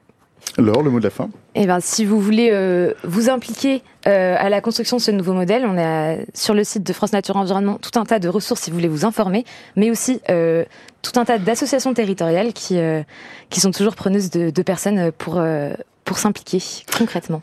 13h, passé de 52 secondes sur France Info. Chers amis, Marc Dufumier, Jennifer Gallet, Laure Piol, merci de nous avoir fait d'amitié. Vous êtes transportés au studio 3F74 de la maison de la radio. Je vous remets entre les mains habile, bienveillante et amoureuse certainement de, de Matisse. Euh, on quitte le glyphosate, les agriculteurs en colère, les écolos qui voient rouge et la terre qui pleure pour tirer un bord chez nos amis les Chinois morts. Je vous emmène faire un tour dans les cimetières de l'Empire du Milieu où l'intelligence artificielle permet aux familles en deuil de continuer à parler avec leurs proches qui sont morts. Ce n'est pas une anecdote, c'est une vraie mode en Chine et c'est un sujet que nous a débusqué Sébastien Berriot, le correspondant de Radio France à Pékin, qui nous a envoyé hier cette vidéo. Salut Ludo, bonsoir à tous. Oui, bonsoir, parce que vous voyez derrière moi, il fait nuit ici à, Pékin, il est un petit peu plus de, de 19h, on a 7 heures de décalage. Alors, effectivement, je me suis intéressé au secteur funéraire en Chine qui est en train en ce moment de connaître une, une petite révolution grâce à l'intelligence artificielle. Alors ça existe aussi dans d'autres pays, mais en Chine, les, les recherches sont particulièrement active. Je me suis rendu euh, à Nankin, Nanjing en, en mandarin. C'est une ville qui est située à 300 km environ à l'ouest de Shanghai pour euh, rencontrer là-bas un jeune ingénieur chinois qui propose un tout nouveau service aux personnes qui ont perdu un proche dans leur famille. Il propose tout simplement à ces personnes de pouvoir continuer de parler tous les matins et tous les soirs quand ils le veulent avec ce proche qui est euh, décédé, euh, parler avec lui donc euh, par l'intermédiaire d'un écran, l'écran d'un smartphone ou d'une tablette ou d'un ordinateur, et, et, cela donc grâce à l'intelligence artificielle. Il a créé cet ingénieur une entreprise qui crée des profils numérique euh, permettant ainsi aux personnes de parler avec leurs proches euh, décédés. Les familles, euh, pour cela, doivent fournir le plus de vidéos, de photos possibles, des enregistrements également s'ils s'ils existent, et ça permet donc de créer le profil numérique de la personne décédée. Donc c'est l'une des qui existe en Chine. D'ailleurs, cet ingénieur a créé ce service d'abord pour lui-même parce qu'il a, il a perdu sa maman et il a estimé que les dernières années avant le décès, eh bien, il avait un peu délaissé sa mère, il avait trop travaillé et pas assez, euh, eh bien, communiqué avec sa maman. Donc, il a, il a pensé à créer ce service et, il a dit que ça lui avait fait du bien de pouvoir rattraper ce retard après le décès de, sa maman et de pouvoir parler euh, tous les jours avec elle. Alors, il y a ensuite un, un autre service qui est, qui est proposé, qui est assez surprenant. Là, je me suis rendu dans un grand cimetière de la banlieue ouest de Shanghai, où dans ce cimetière, on propose des enterrements d'un tout nouveau genre.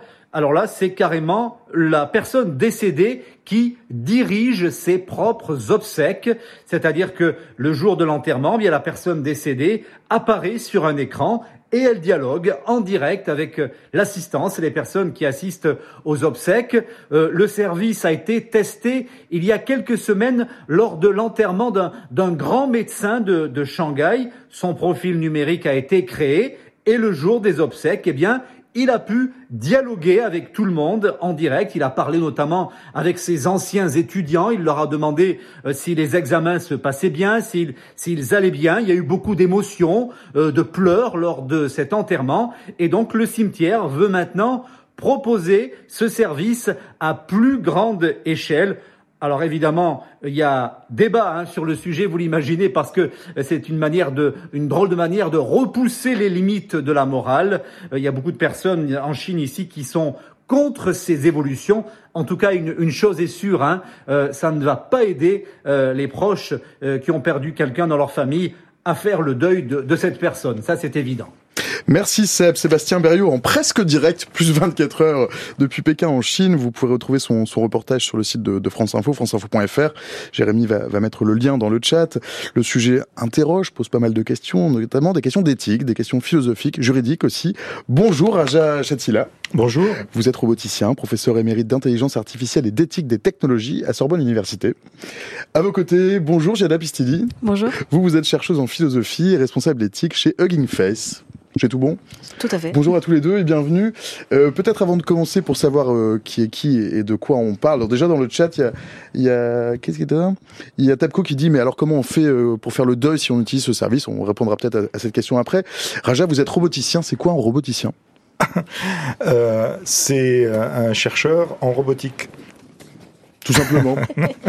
Donc ça signifie que euh, voilà, j'ai euh, passé mon temps à euh, trouver comment on peut fonctionner un robot, c'est-à-dire une machine physique dans le monde réel et non pas une machine virtuelle, euh, comme on va parler surtout de machines virtuelles aujourd'hui, euh, une machine physique dans le monde physique euh, est une machine qui est soumise à une complexité importante, qui est celle du monde réel, du monde physique, et y compris par exemple le fait qu'il ne perçoit pas son environnement, il ne reçoit pas des centaines de milliers d'images de chats pour reconnaître un chat, etc. Donc cette, cette machine, pour qu'elle puisse agir dans son environnement de manière efficace, eh bien, il faut lui donner des moyens de perception, de déplacement, d'action, de d'interprétation de l'environnement euh, et tout ça intégré ensemble pour que ça fonctionne en temps réel, malgré bien sûr euh, toutes les difficultés qu'elle peut rencontrer avec d'autres euh, interacteurs, interlocuteurs. Jada, vous, vous, avez une formation en philosophie, euh, vous êtes responsable éthique chez Hugging Face. Peut-être que vous pouvez nous parler une minute de Hugging Face, qui était, un, qui était une petite chose qui est devenue une grosse chose. oui, tout à fait. Bah, Face, c'est une plateforme collaborative d'outils d'intelligence artificielle. Qui a levé 200 millions d'euros l'été dernier, je crois. Oui, voilà, voilà. exactement. C'était la troisième levée. Voilà. Et euh, c'est vrai qu'on est un peu l'acteur principal, on va dire, un peu à l'international de euh, où se passe euh, vraiment et où se partagent tous les outils d'intelligence artificielle. Et quand je parle d'outils, je parle de données, par exemple, ce qu'on appelle des datasets, qui peuvent être de différentes natures. Donc, données textuelles, vidéo, images, etc., audio, et, et aussi des modèles euh, tout, tout faits. Donc euh, c'est euh, par exemple quand on imagine un système d'intelligence artificielle, normalement derrière il y a un modèle, ce qu'on appelle un modèle, et, et aussi on propose une troisième verticale qu'on appelle les spaces, qui sont des démos, donc c'est-à-dire des applications complètes où on peut tester notre notre système d'intelligence artificielle. Vous avez en commun de travailler tous les deux sur sur l'éthique. Euh, quelle, quelle, question ça pose cette mode là qu'on qu peut, si je peux dire, cette mode chinoise là des, des morts qu'on refait parler. Pourquoi on doit mettre de l'éthique dedans? Qu'est-ce que ça soulève? Quand on parle d'éthique, ça signifie qu'il y a des valeurs humaines qui sont en cause. Euh, donc, euh, en particulier ici pour euh, la problématique qui nous intéresse aujourd'hui, il y a d'une part la dignité humaine de la personne qui, qui est décédée, mais il y a aussi la dignité euh, et euh, toutes les valeurs émotionnelles des personnes survivantes qui, qui vont interagir avec le, la, la, machine en question.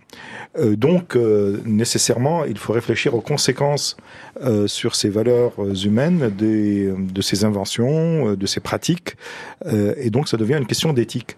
Euh, elle pourrait devenir d'ailleurs ultérieurement une question de législation euh, normative, s'il faut la cadrer ou pas d'ailleurs. On, on, va en reparler effectivement. Jada, pourquoi il faut mettre de l'éthique? Pourquoi, pourquoi, on, pourquoi quelqu'un qui, qui traite d'éthique s'empare de ces sujets? Ce que j'aime, bah, je suis tout à fait, tout à fait d'accord avec euh, Raja a dit. Pour ajouter quelque chose, peut-être c'est vrai que quand on réfléchit à l'éthique, ça veut dire qu'on réfléchit vraiment aux humains qu'il y a autour, par exemple, de ces technologies. Donc, réfléchir aux questions éthiques, ça veut dire réfléchir aussi aux enjeux qui vont un peu plus au-delà des enjeux, par exemple, techniques, et donc euh, ramener, euh, par exemple, aussi des questions de responsabilité, euh, de valeur, comme ça a été évoqué, mais aussi euh, euh, voilà, de dignité, euh, de plein de sujets vraiment qui nous fait qui nous font questionner aussi ce qu'on appelle un peu euh, notre boussole morale dans un sens de ce que dire, ce que dire par exemple ce qui est vrai, ce qui est faux, ce qui est juste, ce qui est injuste. Donc euh, ce sont ce sont des questions fondamentales, surtout quand ça touche à l'humain. Et quand je parle d'humain, c'est les humains utilisateurs, mais aussi les humains qui sont derrière ces systèmes et donc qui les développent. On va reparler tout, dans, là dans un instant de boussole, de boussole, de boussole, de boussole morale, pardon. Dans le chat, Volcan nous dit il y a moyen que ça alimente la déprime. Cyril, tu peux peut-être nous montrer à quoi ressemble ce, cette chose? Donc cette dame est morte.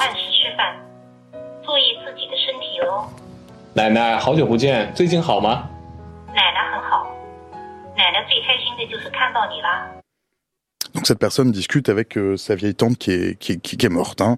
Euh, comment ça marche, quelque chose comme ça? Je m'adresse peut-être au roboticien.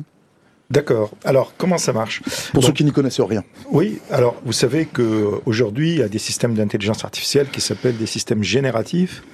Euh, système d'intelligence artificielle générative, ça veut dire que le système génère, produit euh, du contenu, en particulier de la parole ou du son ou euh, de l'écrit ou des images ou des vidéos, euh, sur la base d'un modèle euh, qui est appris donc, il faut des données, il faut beaucoup de données sur le sujet, en l'occurrence ici. Euh, et euh, ensuite, ce, ce, modèle, il est, ce modèle, il est produit par un apprentissage basé sur des réseaux de neurones.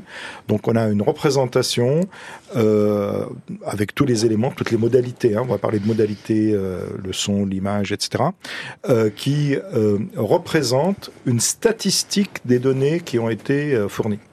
Et euh, le propre de, de ce modèle, c'est d'être interrogé. On peut en, envoyer des requêtes, un prompt, comme on dit. Hein. Si vous avez interagi avec ChatGPT, c'est ça, euh, ou d'autres systèmes génératifs. Et euh, le système va répondre d'une manière qui euh, euh, extrait de ce modèle euh, ce qui est le plus probable comme réponse à la question ou à l'interrogation ou à la requête. Et, avec donc un échange comme ça successif, euh, vous pouvez avoir une conversation euh, avec ce système. Il faut, euh, on y reviendra certainement, mais il faut bien savoir que ce modèle statistique basé sur les données est un, est un modèle qui va uniquement pouvoir répondre à ce qui est dans dans les données. Il ne va pas inventer quelque chose de nouveau, naturellement. Et en l'occurrence, ici, quand on va parler de, ces systèmes euh, qui vont euh, montrer des personnes mortes en train de parler, peut-être que euh, on va injecter aussi des nouvelles données d'événements qui sont arrivés depuis leur mort, et donc les faire parler de choses qu'elles n'ont pas vécues. Euh, ce qui pose aussi un, un, un, problème. Et pour bon, je ne sais pas s'il faut euh, élaborer trop, trop oh, longtemps. On a tout le temps pour le faire. D'accord. Mais euh, à partir de, de ce moment-là, donc après, à partir de ce modèle statistique, euh, il y a déjà un premier. Donc ça fonctionne comme ça à travers cette interaction. Mais il y a un premier sujet, c'est que bien sûr, vous n'êtes pas en train d'interagir avec la personne qui est décédée. Vous êtes en train d'agir avec un modèle qui a été construit à partir de données extraites sur la personne en question. Et, euh, et donc, euh, le premier sujet, c'est cette confusion qu'il peut y avoir, qui est d'ailleurs recherchée d'une certaine façon, euh, entre la personne réelle, hein, qui n'est plus là, et ce que fait cette animation qui va vous répondre à vos... À vos entrées, à vos interrogations, etc. Et, on va tomber très très facilement dans la confusion et donc, ça va poser des, des problèmes majeurs en, termes de représentation de la personne, d'attachement à la personne en question. Et, évidemment, on peut faire dire à la personne n'importe quoi qu'elle n'a jamais dit. Pistali, je vous vois acquiescer à côté de Raja? Oui, bah, d'ailleurs, quelque Dans le chose chat, il y, a, ajouter... y, a, y a Ultima qui me dit c'est déshumanisant, je me sentirais profondément insulté si on me proposait ce service de la mort, lors de la mort d'un proche. C'est déshumanisant, dit-il. Déshumanisant, et d'ailleurs, il y a ouais. aussi un mot, euh, je sais pas, j'imagine qu'il doit avoir une traduction en française, mais euh, justement, au Japon, euh, on parle de Uncanny Valley, et c'est vraiment une. C'est la vallée de l'étrange. La vallée de l'étrange, voilà, merci. C'est euh, cette sensation vraiment un peu presque déshumanisante quand on se trouve face à des robots à des systèmes vraiment par exemple d'intelligence artificielle qui semblent tellement humains presque à nous faire rentrer dans cette espèce de sensation étrange justement. Moi, je sais pas si vous vous souvenez du fameux épisode de Black Mirror où justement il y a une femme qui a son mari décédé et il commence en effet à échanger d'abord avec un chatbot et puis ensuite ça devient un robot. Elle y prend et et en effet, et elle arrive vers la fin, ben, sans trop spoiler, mais euh, à avoir cette espèce de sensation étrange en effet. Et c'est quelque chose qui est qui est très étudié aussi euh, du côté de l'éthique. Et puis pour, pour continuer dans, dans ce que disait euh, Raja, Là où il commence à avoir vraiment des questions, c'est euh, sur ce qu'on appelle et qu'on connaît aujourd'hui en recherche comme étant les hallucinations. Qu'est-ce que c'est les hallucinations? Les hallucinations, ce sont en effet euh, quand un modèle de langage, par exemple, commence à inventer des informations. Ça peut être des faits euh, qui ne sont pas tout à fait vrais, mais comme on dit, le diable se cache dans les détails. Et donc peut-être ça a l'air vraisemblable. Un fait, par exemple, raconté de d'un fait, par exemple, je sais pas, de la vie de quelqu'un qui s'est passé et va changer vraiment juste quelques petits détails parce que comme justement disait Raja, c'est un modèle statistique donc il va pas faire la part des choses entre des petits détails, mais euh, ça va sur le long terme. Bah, par exemple, si on sur la narration d'une histoire ou d'un fait euh, passé, ça va complètement changer euh, le souvenir de ce fait. Et donc on peut se poser une des questions majeures qu'on peut se poser en effet par rapport à, ces robots qui représentent et qui simulent justement, on est dans la simulation qui simule une conversation avec une personne décédée. Bah, est-ce qu'il va inventer des choses? Est-ce qu'il va avoir une réécriture de l'histoire de comment, je sais pas, deux parents se sont rencontrés ou des histoires comme ça? Donc, euh, ce, ce, sont des questions qu'il faut qu'on se pose. Rajam? Oui, ben, la, la, personne qui a dit qu'elle se sentait déshumanisée, c'est typiquement ça, le problème de la le problème quand on met en cause la dignité humaine. La dignité humaine, ça veut dire que chaque être humain a une valeur en soi qui est inaliénable et euh, c'est dans la déclaration euh, euh, des droits humains, c'est dans les constitutions de l'Europe, etc. Et d'autres pays. Donc, effectivement, le, le problème, c'est que d'une part, comme a dit Jada, on peut faire dire à la personne n'importe quoi, voire changer le passé.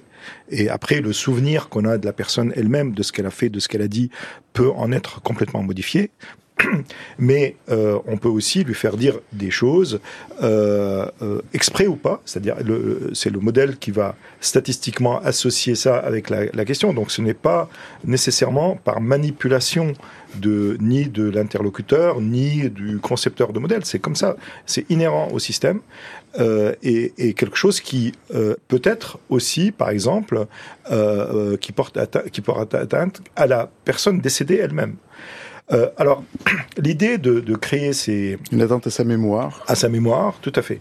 Or, on a un respect, toutes les civilisations ont un respect des morts. Pour le défunt. Pour qui, le défunt. un tabou. Qui. Exactement. Et donc, c'est un tabou qui est euh, en quelque sorte franchi. Alors, il faut quand même mettre un peu de, de contexte. Tout, tout les, toutes les civilisations ont un respect avec les morts, mais aussi toutes les civilisations ont cherché à communiquer avec l'au-delà, avec les morts. Mais communiquer avec l'au-delà, c'est-à-dire trouver le moyen de euh, communiquer avec les vraies personnes entre guillemets qui sont décédées, pas une représentation. Euh, donc là déjà il y a euh, un hiatus parce que euh, on ne cherche pas à communiquer avec la personne en question, en réalité, hein, puisque c'est une c'est un avatar, c'est un euh, avatar euh, différent. Et euh, d'autre part, il y a le problème, je pense, majeur hein, de la confusion entre la réalité, et, entre la vérité et ce qui est faux. et on peut faire donc de ce fait prendre des positions complètement à l'opposé, des pensées, des opinions des personnes décédées. Donc c'est vraiment une, euh, une, atteinte en fait à la, à la dignité de ces personnes-là, outre euh, que c'est une atteinte à la dignité de la personne qui vont interagir avec les euh, avec l'avatar en question ou l'application en question. Jada je, si je me fais un peu avocat du diable, si on essaie de retourner à la question. J'ai failli commencer euh, mon interview par ça. Qu'est-ce qu'on peut y en trouver de, qu'est-ce qu'on peut y trouver de, de positif? Bah, Moi, je pense qu'il y a en effet. Puis je me suis. ouais, non, mais c'est lâchement. Peut-être, peut il est tôt, mais vous le dire, mais on peut en discuter. Je pense que c'est intéressant de réfléchir à euh, en réfléchissant aussi à la conversation qu'on a, je me dis, euh, c'est intéressant d'un point de vue peut-être un peu égoïste de la personne qui est vivante entre mais les pourquoi, deux, mais pourquoi on pas, va dire. Pourquoi pas après tout, puisque l'autre est morte. Pour peu voilà, soit pas mais croyant. après, je suis d'accord avec Raja, c'est aussi une question de dignité, et même quand on va toucher la moralité, il n'y a pas juste le respect euh, des morts d'un point de vue culturel et anthropologique, mais même d'un point de vue éthique, parce que c'est on atteinte à son à, son, à sa mémoire collective aussi, ce qui est toujours très important. Mais d'un point de vue peut-être un peu égoïste, et je pousse vraiment le terme, on peut imaginer par exemple une conversation non résolue et quelqu'un qui ait besoin de euh, ce qu'on appelle en anglais closure, donc de euh, clôturer euh, une relation, d'y mettre fin parce que peut-être quelqu'un est, est, venu à manquer de manière complètement soudaine et donc on se sert de ces outils. Et peut-être je pourrais y trouver ce, ce cas d'utilisation qui pourrait être intéressant, mais, il y a un gros mais, je dirais qu'il faudrait vraiment mettre un terme et euh, peut-être le faire euh, de sorte à que ça soit pas une conversation qui qui se prolonge parce que euh, on, on, on, est un peu tourné autour, mais c'est vrai que un des gros problèmes qui existent aujourd'hui, euh, surtout euh, quand on échange avec des agents conversationnels, c'est le risque d'anthropomorphisation. Là, clairement, on est en plein dedans. Donc jusqu'où et quand est-ce qu'on va oublier... On imagine que le bot est l'humain, quoi. Hein, Exactement. Ça, hein. On imagine que ce n'est plus la représentation ou la simulation, mais c'est la vraie personne qu'on a en face de nous. Et, et ça, c'est quelque chose qu'on sait qui va arriver de manière complètement inconsciente. Donc euh, c'est un peu imprévisible. Donc là où j'ai envie de mettre vraiment quand même plein de garde-fous, c'est de se dire ok, peut-être on pourrait le justifier pour euh, voilà mettre fin à une relation, je sais pas un débat Apaiser non terminé. Le processus de deuil. Exactement, faire pour faire partie vraiment euh, du processus de deuil, mais jusqu'où jusqu'où on va le permettre, quand est-ce qu'on va y mettre fin, quelles vont être les sensations et les émotions de la personne vivante entre les deux, quand il va avoir une fin, parce qu'il y a eu déjà le deuil de la vraie personne décédée, est-ce qu'il va devoir faire le deuil du robot aussi?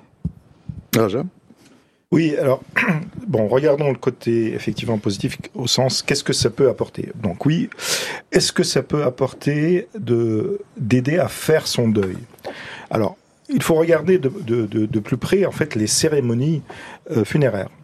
Euh, donc, qu'est-ce que c'est qu'une cérémonie funéraire? Une cérémonie funéraire, c'est la famille, l'entourage, les amis, etc. de la personne décédée qui se réunissent euh, pour en commun célébrer euh, la, disparition de la personne, raconter des souvenirs, échanger sa mémoire, et, et, finalement donc commencer à intégrer le fait, le fait irréversible que cette personne a disparu. Euh, cette cérémonie, elle peut se poursuivre. Euh, dans, ça dépend des religions, ça dépend des cultures. Elle peut se poursuivre. Elle n'est pas forcément juste pendant une heure, euh, un jour. Hein. Elle peut se poursuivre. Elle peut se poursuivre. Elle peut se poursuivre longtemps. Par exemple, il y a les 40 jours, euh, qui est une cérémonie, euh, parfois dans certaines cultures aussi, euh, où on euh, se retrouve et on célèbre la mémoire, euh, et qui est une sorte de euh, clôture. Hein, 40 jours, ça y est, voilà. Et puis là aussi, dans la euh, dans les pratiques, euh, il y a euh, des délais pour euh, retrouver euh, une certaine joie, disons, pour aller à des fêtes, voire pour se remarier, par exemple, le les gens qui sont mariés, etc. Donc tout ça, c'est des processus qui ont été mis en place par la société dans, dans l'histoire pour cadrer, pour permettre aux personnes de faire leur deuil et de finalement comprendre que c'est terminé et on passe à autre chose. Tourner la page. Euh, donc, est-ce que la question est-ce que ça, ça peut aider à faire son deuil?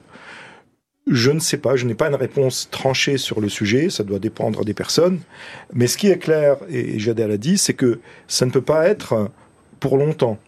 Euh, parce que parce que sinon c'est interdit de faire son deuil finalement. Euh, et si on s'il y a une euh, effectivement une, une, mort, une mort accidentelle, brutale et qu'on on a envie de dire deux ou trois mots au défunt, il faut bien se rendre compte que on n'est pas en train de lui parler. Hein, on est en train de se parler à soi-même et on peut avoir des surprises sur les sur les retours. Donc au lieu d'aider à clôturer euh, quelque chose, ça peut au contraire, ça pourrait au contraire euh, euh, créer de nouveaux problèmes, euh, étant donné les réponses imprévisibles de, du chatbot en question. Il y a un problème de l'utilisation des données aussi. Tout à fait. Bah déjà, en effet, euh, est-ce que C'est la... quelque chose que vous devez bien connaître, Jada. oui, tout à fait. Euh, bah déjà, est-ce que la personne a consenti à en faire un chatbot Et encore une fois, ça peut pas être banal, mais la question de la temporalité, je pense qu'elle est vraiment fondamentale parce que, comme on se disait, euh, étant des systèmes statistiques, on ne sait pas et c'est imprévisible de savoir quand est-ce qu'ils vont dire n'importe quoi. Est-ce qu'ils vont, par, par exemple, partager euh, euh, des informations, je sais pas, concernant un héritage Il va tout faire basculer. est-ce que ça va avoir de la valeur légale dans 10 ans, 15 ans? Est-ce que ça va prendre une place dans des discussions de famille? Est-ce que c'est quelque, c'est quelqu'un qu'on va inviter à la table de discussion de famille, d'héritage j'en sais rien. Donc, euh, est-ce que déjà la personne a consenti Et pour combien de temps et à quel type de données? Est-ce que ce sont les échanges euh, textos entre mère et fils, entre euh, je sais pas époux épouse ou épouse épouse? Euh, C'est c'est c'est c'est une vraie question. Donc il y a la question du consentement en effet, et il y a aussi la question d'un consentement pas juste des données textuelles, mais là, comme on l'a vu dans la vidéo, ce sont aussi des images, des reproductions. Est-ce que c'est la même façon dont cette personne avait euh, l'habitude de sourire, par exemple? Est-ce que euh, c'est... Euh, Qui font partie de son identité Est-ce que ça fait partie de certaine manière de sa dignité, certainement aussi Complètement de la question de la dignité. Et encore une fois, j'insiste sur la question de la mémoire collective. Quel type d'image on va Est-ce que on va Et aussi, il y a une question. Est-ce que si c'était une personne âgée, on va voir une image plutôt, euh, vous savez, comme te... ouais, voilà, exactement. Est-ce que donc c'est, euh, ça va juste euh, ou d'une personne malade? Est-ce qu'on va voir l'image de cette personne avant sa maladie? Est-ce qu'on, en fait, c'est aussi une question vraiment de l'altération de son identité dans la mémoire collective, que ce soit de sa famille, de sa communauté. Donc, ça a vraiment un impact énorme. Et euh, même si on se posait donc la question du consentement, elle, a vraiment beaucoup de, facettes différentes. Je pense que c'est un peu compliqué. Euh, à aborder euh, complètement, en, en, tout cas pendant que la personne est vivante. Et, euh, et, même si c'était le cas, en effet, quel type de limite on pose? On se posait la question au tout début est-ce que ça va avoir un rôle légal? Parce que là, c'est vrai que depuis tout à l'heure, on discute d'éthique. Mais est-ce que, comme je vous disais, euh, ça peut paraître banal, mais des questions vraiment de pourrait consentir à quelque chose? Exactement. Ou pourrait, euh... oui, dire quelque chose qui entraînerait des conséquences. Euh dire quelque chose qui a des conséquences bah vraiment sur je sais pas là j'ai dit la, la, question de l'héritage c'est une vraie question. Ou alors euh, euh comment est-ce qu'il vaut qu'on arrange ses funérailles? Sais-tu euh... que tu n'es pas mon fils ah zut. Non mais mais voilà exactement. je pense que en effet sur le côté positif qu'on se disait tout à l'heure si on commence à apaiser vraiment les pour et les contre bah c'est compliqué de justifier sur le long terme. Après là où c'est intéressant moi en tout cas d'un point de vue philosophique je me dis mais pourquoi? Pourquoi on a envie de ça? Pourquoi on va chercher ça? Et c'est vrai que on dit que l'être humain, c'est euh, et j'adore cette expression, c'est l'homme au fabula. C'est des, on, on, se raconte des histoires, on, on vit des histoires. L'être humain a besoin d'histoires. A besoin d'histoires. On aime bien se raconter des histoires. On aime bien les histoires de personnes qu'on aime. Est-ce qu'on a encore besoin de se faire raconter des histoires par la personne aimée euh, qui est décédée? Mais euh, le, le, le, le, mauvais côté de la médaille, j'ai envie de dire, c'est euh, bah jusqu'où euh, jusqu'où on va contrôler ces histoires et surtout qu'est-ce qui se passe lorsque ces histoires deviennent euh, juste incontrôlables. Mais ce qui est vrai, c'est qu'on est fait d'histoires et on est aussi fait de rituels. Raja raconté les rituels funéraires et c'est aussi moi, la question que je me pose, c'est peut-être aujourd'hui, on, on, en discute, ça a l'air un peu science-fiction, mais pas trop. Est-ce que si on se retrouve d'ici 15 ans, mais alors, mais 20 alors, ans vous, vous défleurez ma question d'après, qui est posée par Talco Ah oui, dans le vrai. chat. Euh, Décidément, deux fois, ça suffit. qui nous dit euh, ça va débarquer en France rapidement, point d'interrogation, car c'est cool de discuter d'éthique, euh, mais c'est bien que ce soit nécessaire. Mais les modèles génératifs comme Midjourney n'attendent pas la fin du débat sur l'éthique pour exister. Mais, euh, mais les, ces systèmes existent déjà depuis quelques années. Hein. C'est, ce n'est pas la première fois. Euh, je, Microsoft a même un brevet euh, pour utiliser des euh, systèmes de modèles de langage euh, pour faire des euh, fabriquer des personnages, euh, disons décédés. Hein. Euh, ça date de 2021, je crois.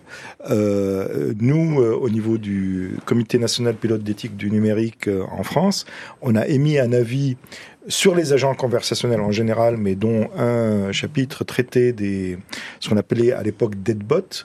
Euh, et euh, j'ai vu que en Chine ça s'appelle ghostbot, fantôme. Euh, et, et, donc euh, avec avec des recommandations justement sur la nécessité de poursuivre des recherches justement sur les conséquences et sur les dimensions éthiques de, ces systèmes et, aussi euh, sans doute si, ça se propage de réglementer. Donc en fait euh, ça va arriver en France, moi je dirais c'est déjà là. Euh, il y a des entreprises qui, qui, qui a des applications sur les sites de, de, de, de comment dire d'applications euh, je ne vais pas nommer, euh, donc euh, que ce soit Google ou Apple, pour des personnages de ce type-là. Donc il ne faut pas imaginer que c'était la première fois, ni que ça, ça ne peut pas être utilisé, y compris en France. mais il y a quand même quelque chose sur lequel je veux revenir. Cette question de consentement ne peut être que faux. Le consentement, il ne peut être que faux, parce que Qu'est-ce que c'est qu'un consentement? Quand on parle de consentement, on dit consentement, non. C'est libre et éclairé. Libre et éclairé. Éclairé, ça veut dire qu'on comprend très très bien les, toutes les dimensions euh, de la chose avant d'accepter ou de ne pas accepter. Or, l'utilisation en fait est très ouverte après. Euh, la, euh, si on crée ce système, il va, il faut informer la personne que votre personnage peut raconter n'importe quoi, par exemple, euh, etc., etc. Et, c'est assez difficile de cadrer effectivement la finalité euh, qui, qui, qui, va être euh, en place. Et euh, d'autre part, euh, le développement de, de, ces systèmes peut dépasser le cadre de la euh, de l'utilisation, disons, pour interagir avec euh, avec la famille, avec une personne. Ce, personnage peut envoyer des messages ailleurs. Euh, après tout, on peut le connecter. Donc, il peut continuer à exister et, d'une manière qui dépasse largement la, le cadre familial. Donc, dire consentement, c'est quelque chose qui est un peu exagéré parce que je ne suis pas certain qu'on puisse comprendre effectivement toutes les dimensions de la chose. Euh, pour répondre à la question, alors je dirais que c'est bah, aussi pour rattacher à ce que disait euh, Raja, c'est déjà à Hollywood aussi, parce que je sais pas si, si vous avez suivi, mais il y a eu un. On a fait toute une émission dessus. Grève. Vous, évidemment, je m'en doute. Bah oui. je... Service public. euh, bah, parce que parmi, euh, en effet, euh, les, euh, les demandes qu'il y avait de la grève, il y avait aussi Donc la question la grève de, des scénaristes et des, des, des acteurs, scénaristes hein. et des acteurs à Hollywood, exactement, qui a duré quand même assez longtemps. Euh, parmi euh, les demandes, il y avait en effet la question du droit à l'image des acteurs, parce que c'est quelque chose déjà qui se fait à Hollywood. Si je me trompe pas, il y a aussi une partie de un des derniers Star Wars où euh, la personne, en effet, euh, il y a une actrice ou un acteur, je sais plus exactement, qui est représenté, mais qui en vrai, c'est aujourd'hui on l'appellerait un deepfake, qui a presque une connotation négative, mais euh, c'est c'est en effet pour des raisons artistiques. Et mais même chose, c'est aussi le droit à l'image.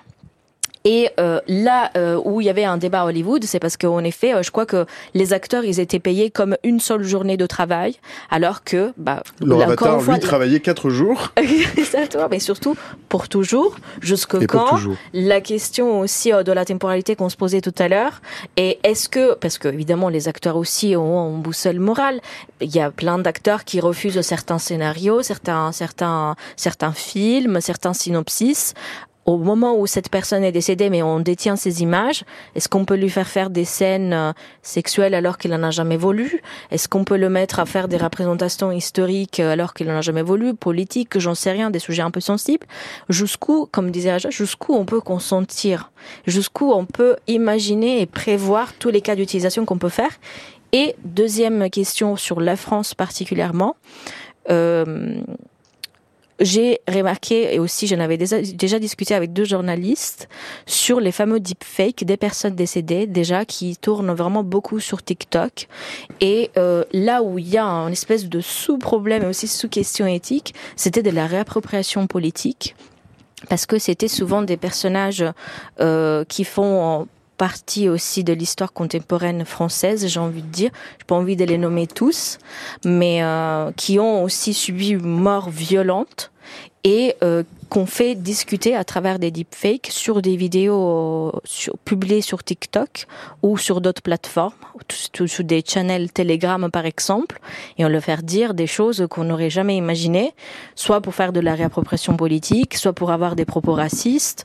Donc euh, oui, peut-être on les appelle pas ghostbot, on les appelle pas deadbot, on les appelle deepfake, mais le concept euh, reste le même. A le problème des ayants droit aussi, finalement. Est-ce qu'un avatar peut avoir des ayants droit, par exemple C'est intéressant. Raja euh, Alors, n'oublions pas que tout ça, l'avatar, euh, les deadbots, les chatbots, etc., c'est des programmes informatiques, c'est des machines, si vous voulez, c'est des objets, en d'autres termes. Euh, donc, à ma connaissance, des objets ne peuvent pas avoir des ayants droit de la même manière. Ils sont plutôt, ils ont plutôt la, il y a plutôt la notion de propriété intellectuelle, par exemple, de l'inventeur ou du concepteur. Euh, et étendre, enfin, euh, risquer d'étendre à des machines des concepts qui sont proprement humains euh, et qui sont bien cadrés dans la, dans la loi, euh, c'est c'est un non-sens. C'est un et c'est un danger. Ça n'existera Ensuite, pas. C'est un danger, mais ça n'existera pas. Bah, euh, la loi peut toujours changer, mais euh, parce que euh, c'est fait pour ça, la loi. Hein, ça, se met à jour, mais euh, ça se met à jour en fonction de notre volonté, de notre, de nos valeurs euh, et de notre morale. et donc, je ne pense il faut toujours garder à l'esprit que malgré le fait que c'est un personnage animé qui, qui, représente une personne décédée, ça reste un objet. Et c'est en ça que c'est une atteinte à la dignité humaine. Ça veut dire que le déshumaniser, c'est réduire la personne à un objet. Est-ce que d'une certaine manière, ça touche pas au besoin fondamental de, l'être humain qui est de, refuser ou en tout cas d'avoir beaucoup de mal à accepter la mort d'une certaine manière? On a besoin, mais on a besoin d'accepter. Bien sûr, mais euh, on, bien sûr, la, la, mort est quelque chose qui est, euh, j'allais dire, qui met fin à une aventure fantastique qui est la vie.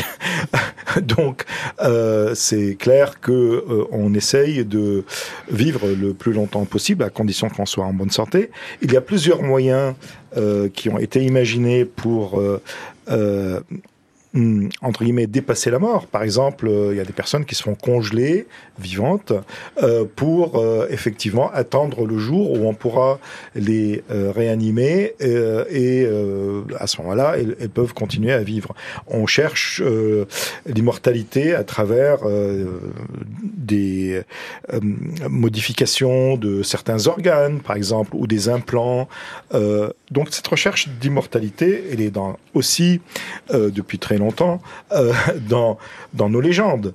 Euh, et euh, la, les, vampires, ils vivent en buvant le sang des vivants, hein, donc c'est comme ça qu'ils peuvent garantir, enfin, en tout cas, de, de poursuivre leur vie. Bref, euh, tout cela, c'est dans les légendes. Donc oui, on cherche à survivre euh, à notre mort. Euh, mais les sages euh, préparent aussi leur mort. Et c'est la nature de la vie de se terminer un jour. Donc on peut l'accepter, la mort. Maintenant, je ne vais pas rentrer dans le débat. Euh, euh, comment il faut ou ne pas euh, l'accepter, euh, c'est une question que chacun peut se poser. C'est une question, en tout cas, qui euh, est ouverte euh, pour chaque individu et dans chaque société. Chadam Moi, j'ai plusieurs éléments en effet évoqués. Bah, de un, je pense que la combinaison, le combo mortel, comme on peut dire vraiment pour faire un jeu de mots entre intelligence artificielle, où en effet pas mal d'études aussi, euh, peut-être beaucoup de fantasmes cherchent en effet euh, à recréer par exemple une créature divine, une intelligence supérieure, quelque chose de immortel, de, fantastique, associé peut-être à des personnes décédées, ça peut créer cette espèce d'illusion d'immortalité. Donc c'est clair que euh, il y a une recherche de éviter la mort, comme l'évoquait aussi Raja. C'est vrai que il y a un composant qui fait partie vraiment de la nature humaine d'en avoir peur, de, de, craindre la mort, mais euh, c'est quelque chose qui parfois est difficile à accepter. Et là, en effet, on peut se poser la question, c'est est-ce que ces genres d'outils, est-ce que ces deadbots vont plutôt nous faciliter la tâche de l'acceptation de la mort ou au contraire nous empêcher de faire encore une fois le deuil, comme je disais tout à l'heure? De ces personnes aimées. C'est d'ailleurs la même raison pour laquelle psychologiquement, euh, quand on est enfant, on nous raconte des fables où euh, il y a des méchants il y a des personnes, des personnages qui peuvent mourir, etc. C'est pour apprendre aussi aux enfants petit à petit à accepter la mort. Peut-être on achète un poisson rouge, le petit poisson rouge il meurt, donc euh, il vaut mieux peut-être raconter euh, à cet enfant qu'il n'est pas parti à la ferme euh, fameuse où il y a des arcs-en-ciel, etc. Mais qu'en effet euh, bah, il y a eu, y a eu un début et une fin. Et d'ailleurs, ça me rappelle euh, euh, quelque chose qu'on disait dans euh, l'empire romain et la Grèce antique, c'était euh, le fameux de la fameuse locution latine memento mori, se rappelle-toi que tu vas mourir et c'était une façon de rappeler aux soldats qui rentraient de la guerre euh, des guerres puniques par exemple dans la Rome euh, ancienne de se rappeler d'être heureux. Et que même si on était en train de les fêter et de fêter euh, leur succès euh, bah, de guerre, bah et on était tous humains parce qu'on était tous égaux devant la mort et qu'il fallait se rappeler qu'il faut être euh, heureux aujourd'hui parce que demain ça peut se terminer. Donc c'est vrai que ça fait partie d'un discours, encore une fois, peut-être il nous faudrait une émission rien que pour ça. On pourrait. mais euh, mais c'est vrai que euh, on peut se poser la question est-ce que ça nous facilite la tâche d'avoir des outils avec lesquels on peut converser et qui au contraire nous empêchent en effet peut-être de faire ce fameux deuil? Ou est-ce que au contraire on peut se servir même de ce même technologie technologie, mais pour euh, essayer euh, de passer à autre chose euh, et d'essayer en effet de pas d'oublier, de, garder un bon souvenir, mais que ça reste là et c'est tout, que ça, que ça fasse le rituel encore une fois qui appartient quand même. Dans le chat, il y a URL qui dit on humanise les ordinateurs pour nous déshumaniser. Bah exactement, t'as pas dit ailleurs, c'est ce que j'allais j'allais terminer là-dessus justement. Est-ce que se poser la question que ces euh, simulations sont humains Moi, c'est ce que je dis tout le temps. Je pense que les questions autour de l'intelligence artificielle, là où ça devient intéressant, c'est que ça nous rappelle qu'on est humain. Et euh, comme disait Raja aussi, il, il, y a une vraie distinction aussi. Je pense qu'il y a une posture philosophique à, à, avoir entre concevoir les IA comme outils ou concevoir les IA comme fin. Est-ce que si ce sont si ce sont des fins, en effet, euh, bah, on peut tomber dans le piège de nous rabaisser parce qu'on se dit ok, ils ont énormément de puissance de calcul, ils sont super intelligents, mais qu'est-ce qui nous rend humains? On a parlé de dignité, de valeur, de rituels, de d'histoire. Je sais que Raja a des choses à ajouter peut-être là-dessus. Et je vois que leur tourne les amis. Raja, le, gros mot de la fin. Le gros mot de la fin. Vous avez même droit à deux gros mots de la fin, si vous voulez. Euh, restons humains avec nos qualités et nos défauts. Et notre dignité. C'est un petit mot de la fin, Raja, ça. bah, c'est euh, moi je pense que c'est important d'avoir ce genre de conversation. Et euh, même si on a l'impression souvent qu'on est dépassé euh, que ces technologies peuvent être inévitables moi j'aime bien rappeler que rien n'est évitable surtout quand ça touche à la technique et la technologie et que tous tous les êtres humains ont quand même aussi toujours la possibilité de s'y opposer, de le refuser et euh, de faire les choses autrement. Donc euh, il faut pas tomber euh, dans le désespoir de se dire que euh, c'est inévitable et que de toute façon on va tous y passer. C'est pas vrai parce qu'il y a plein de technologies qu'aujourd'hui on n'utilise pas et c'est très bien comme ça. Et c'était le mot de la fin. Merci Raja Chatila, merci. Merci. Merci. Il est 13h41 passé de 53 secondes. Merci à tous les deux. Je vous chasse Manu Militari euh, in extenso. Je vous remets dans les bras euh, amoureux, pétillants, bienveillants de, de l'ami Matisse. Et j'accueille mes deux derniers invités, pas des moindres. Salut Elisa Kovo, journaliste chez Mademoiselle. Salut GC, GC Raymond Lacroix, humoriste, acteur et bientôt en tournée dans toute la France. Salut à tous les deux et bienvenue, installez-vous. On quitte donc les cimetières, nos amis des Chinois morts et leurs morts encore un peu vivants pour aller claquer une talonnette sur les planches, celle du théâtre du Marais à Paris, où l'ami GC, que voilà, fait ça le comble tous les jeudis et vendredis soirs. On rit, on pleure, on se marre, on passe un chouette moment. Ça s'appelle Message personnel et ça se joue depuis l'année dernière, l'année dernière, septembre, septembre dernier, jusque fin mars à Paris. Ça file ensuite en tournée dans toute la France et en Belgique et même en Suisse, d'abord à Aix, Strasbourg, Marseille, Reims. On va en parler dans dans une minute. C'est un peu compliqué de parler du, du boulot d'un humoriste sans en montrer un bout. Alors on vous en montre un bout que c'est trop facile de reconnaître un gay, sachez que nous aussi, on est plutôt doués pour vous reconnaître. Hein. forcément, personne rigole du comme qui rentre. En plus, ça a été le sujet de longues négociations, parce que son mari, toujours les hétéros qui foutent la merde, de toute façon. son mari était en train de chouiner dehors, en train de dire ma femme a 10 minutes de retard. Moi, je fais pas rentrer les retardataires normalement. Ça fout la merde, ça me nique mes vannes que j'ai mis un an et demi à écrire. Et là, j'accepte. Faisant que son mari suçait bien.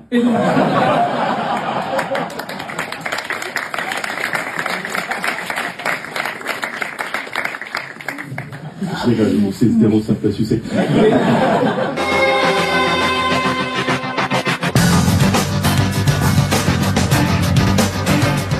Alors c'est très très très injuste. parce que... On a vraiment changé de registre avec vos invités d'avant. Hein. On a parlé des gens qui mort, du salon de l'agriculture et puis on va parler. Oui voilà.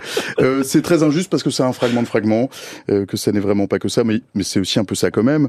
Euh, c'est injuste parce que ton spectacle c'est un message personnel. Message personnel, c'est une chanson écrite par Michel Berger pardon pour Françoise Hardy. C'était en 73.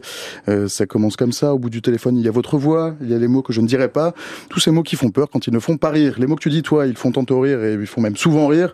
Et puis parfois ils font un peu pleurer parce que tu racontes avec légèreté, ben, c'est pas toujours si léger. Ça raconte les joies d'un petit garçon euh, quand il est chez lui et qu'il découvre qu'il aime les garçons et qu'il y a 20 ans le dire, bah, c'était pas vraiment forcément fastoche. Ça raconte aussi la vie d'un petit garçon à qui on a fait du mal dans la cour de récré parce qu'il n'est pas tout à fait comme les autres. Ça raconte les coups, les silences, la honte aussi un peu. Ça raconte un peu, petit peu du, ça ne s'arrêtera jamais. Ça raconte une histoire euh, qui n'est pas banale mais qui est commune. Elle est commune, mais toi tu viens la raconter parce que c'est la tienne cette histoire. Euh, message personnel, c'est un peu de ça, mais ça n'est pas que ça non plus. Ça raconte aussi l'histoire d'un jeune homme qui découvre que la vie du dehors, en dehors de la famille, ça peut être chouette. Alors sur scène, tu parles de tes mecs, tu parles d'amour, tu parles de sexe, tu parles de couple, et puis aussi tu parles de mecs, d'amour et de sexe dans le couple. Tu parles aussi avec beaucoup de tendresse de ta drôle de famille, cette famille qui te ressemble, qui est pas tout à fait comme les autres. On y retrouve ton papa communiste, plus à gauche euh, que la gauche de la gauche de la gauche, et qui trouve même que ses amis du PC sont trop à droite. On y retrouve ta belle-mère Marise, ta maman, ta tante et ton mystérieux géniteur, qui n'est pas celui que tu appelles ton père et que peut-être un jour tu rencontreras ce que j'ai à peu près tout bon. C'est un très bon résumé, bravo. Bienvenue. Ce spectacle, si j'ai tout bien compris, euh, il a grandi parce qu'il a trois racines. Euh, la première, c'est ton histoire à toi. La deuxième, c'est parce que tu t'emmerdes pendant le Covid, grosso merdo. Et la troisième, c'est ta rencontre avec Marion Mesa d'Orient. Ça s'est passé comment? La rencontre avec Marion, elle s'est passée euh, de par euh, un agent qu'on avait euh, en commun et qui a eu cette formidable idée de nous mettre sur la route l'un de l'autre. Et, au début, les séances de travail avec Marion, qui est une humoriste formidable, qui d'ailleurs il y aura son prochain spectacle qui arrive là en septembre, qui s'appelle Craquage. Et au début, c'était comme des séances de psy, c'est-à-dire que j'allais chez elle une fois par semaine pendant quatre heures. Et elle me posait des questions sur ma vie, d'où je venais, ce que j'avais fait de là où je venais.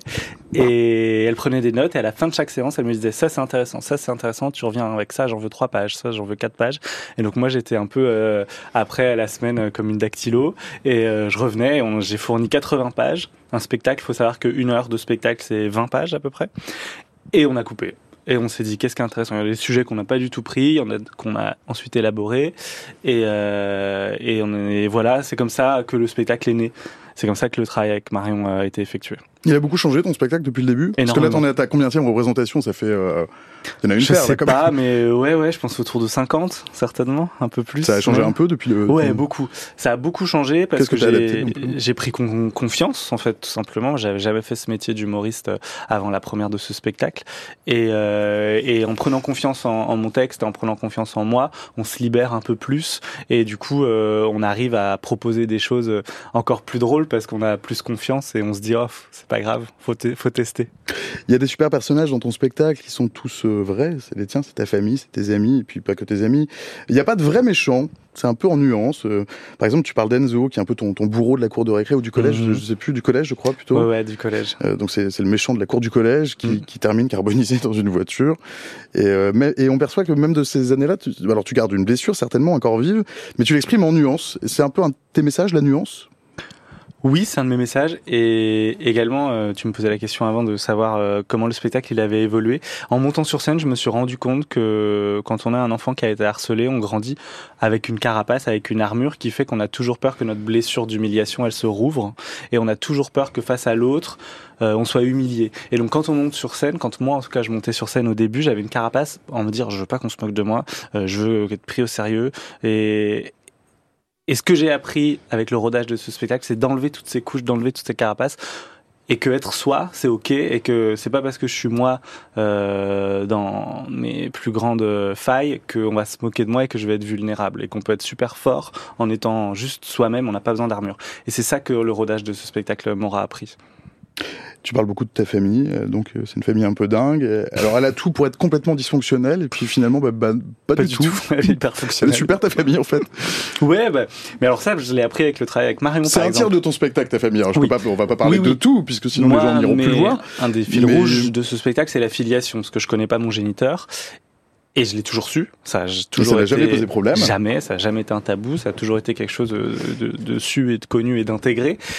Tellement intégré que quand j'en ai parlé avec Marion, c'est pas du tout quelque chose sur lequel j'avais écrit. elle me dit, mais c'est ça ton sujet. C'est pas normal. Enfin, c'est pas normal. C'est pas, c'est pas banal. Et j'ai, ah, bah oui, mais en tout cas, qu'est-ce que tu veux que je raconte là-dessus?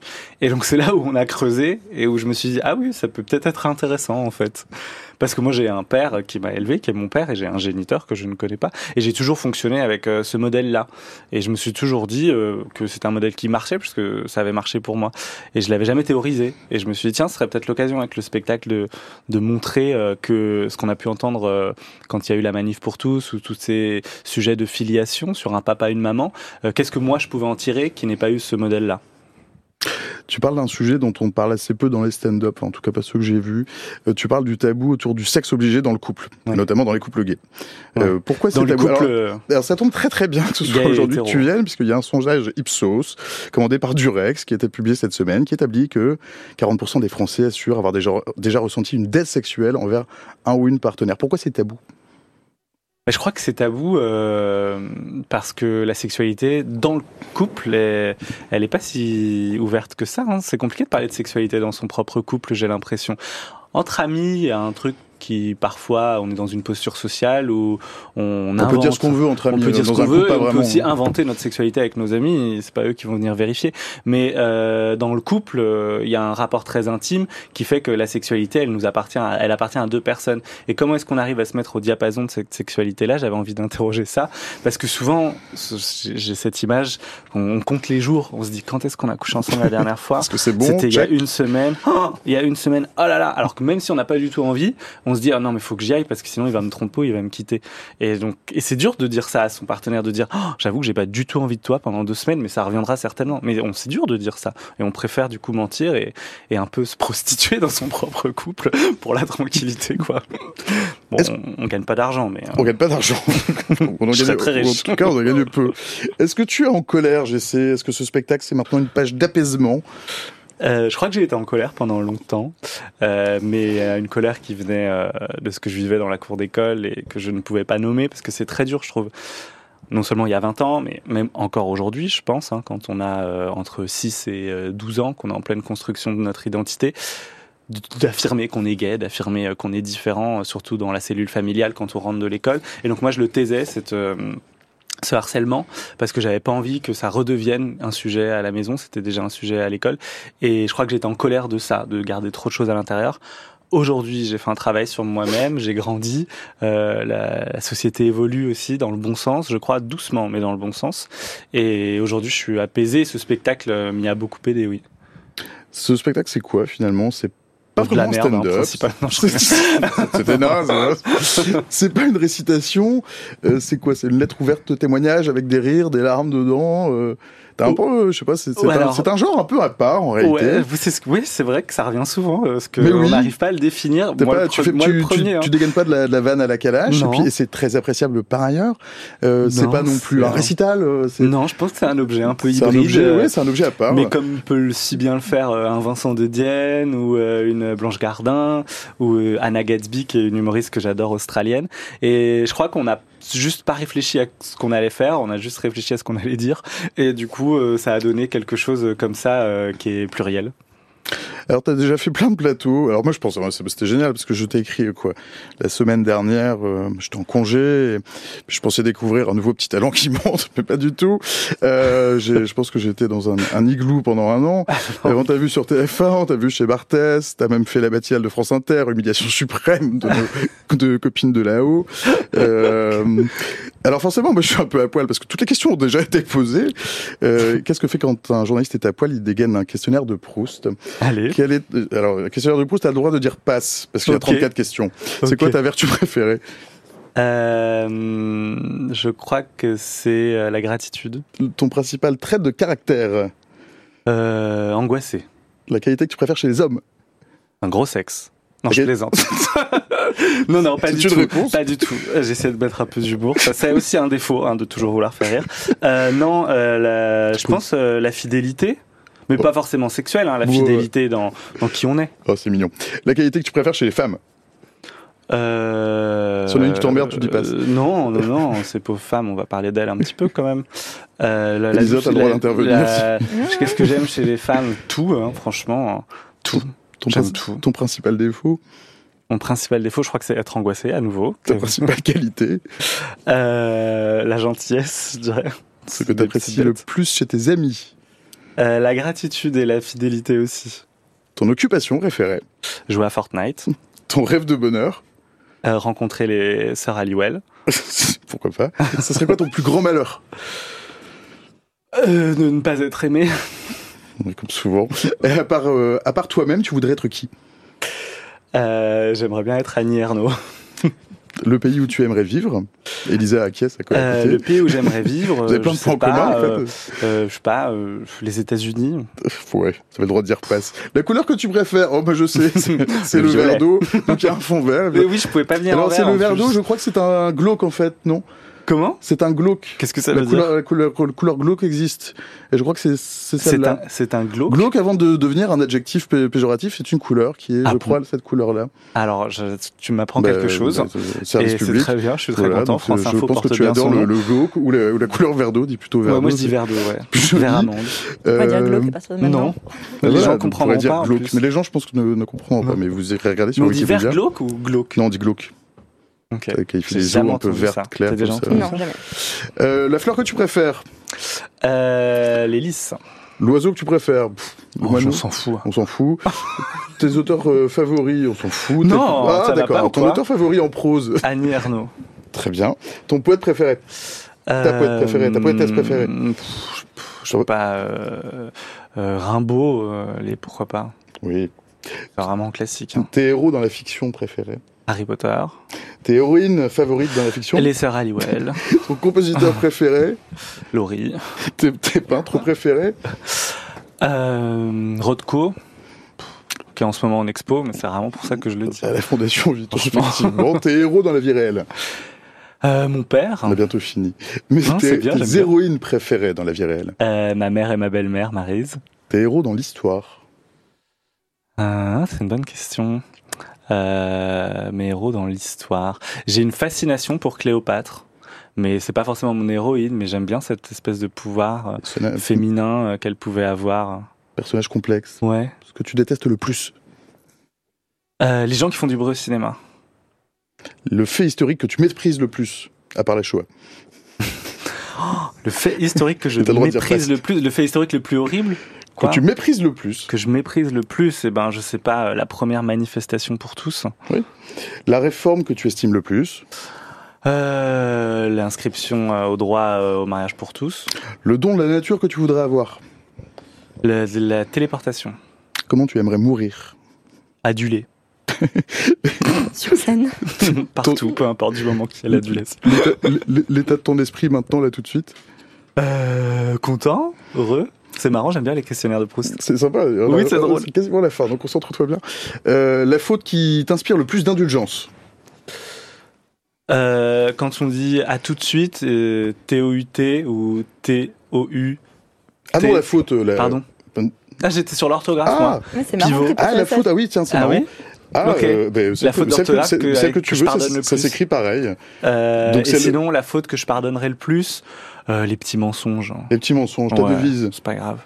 Ma devise, euh, patience, euh, loyauté. Et c'est la devise de Poussoufle.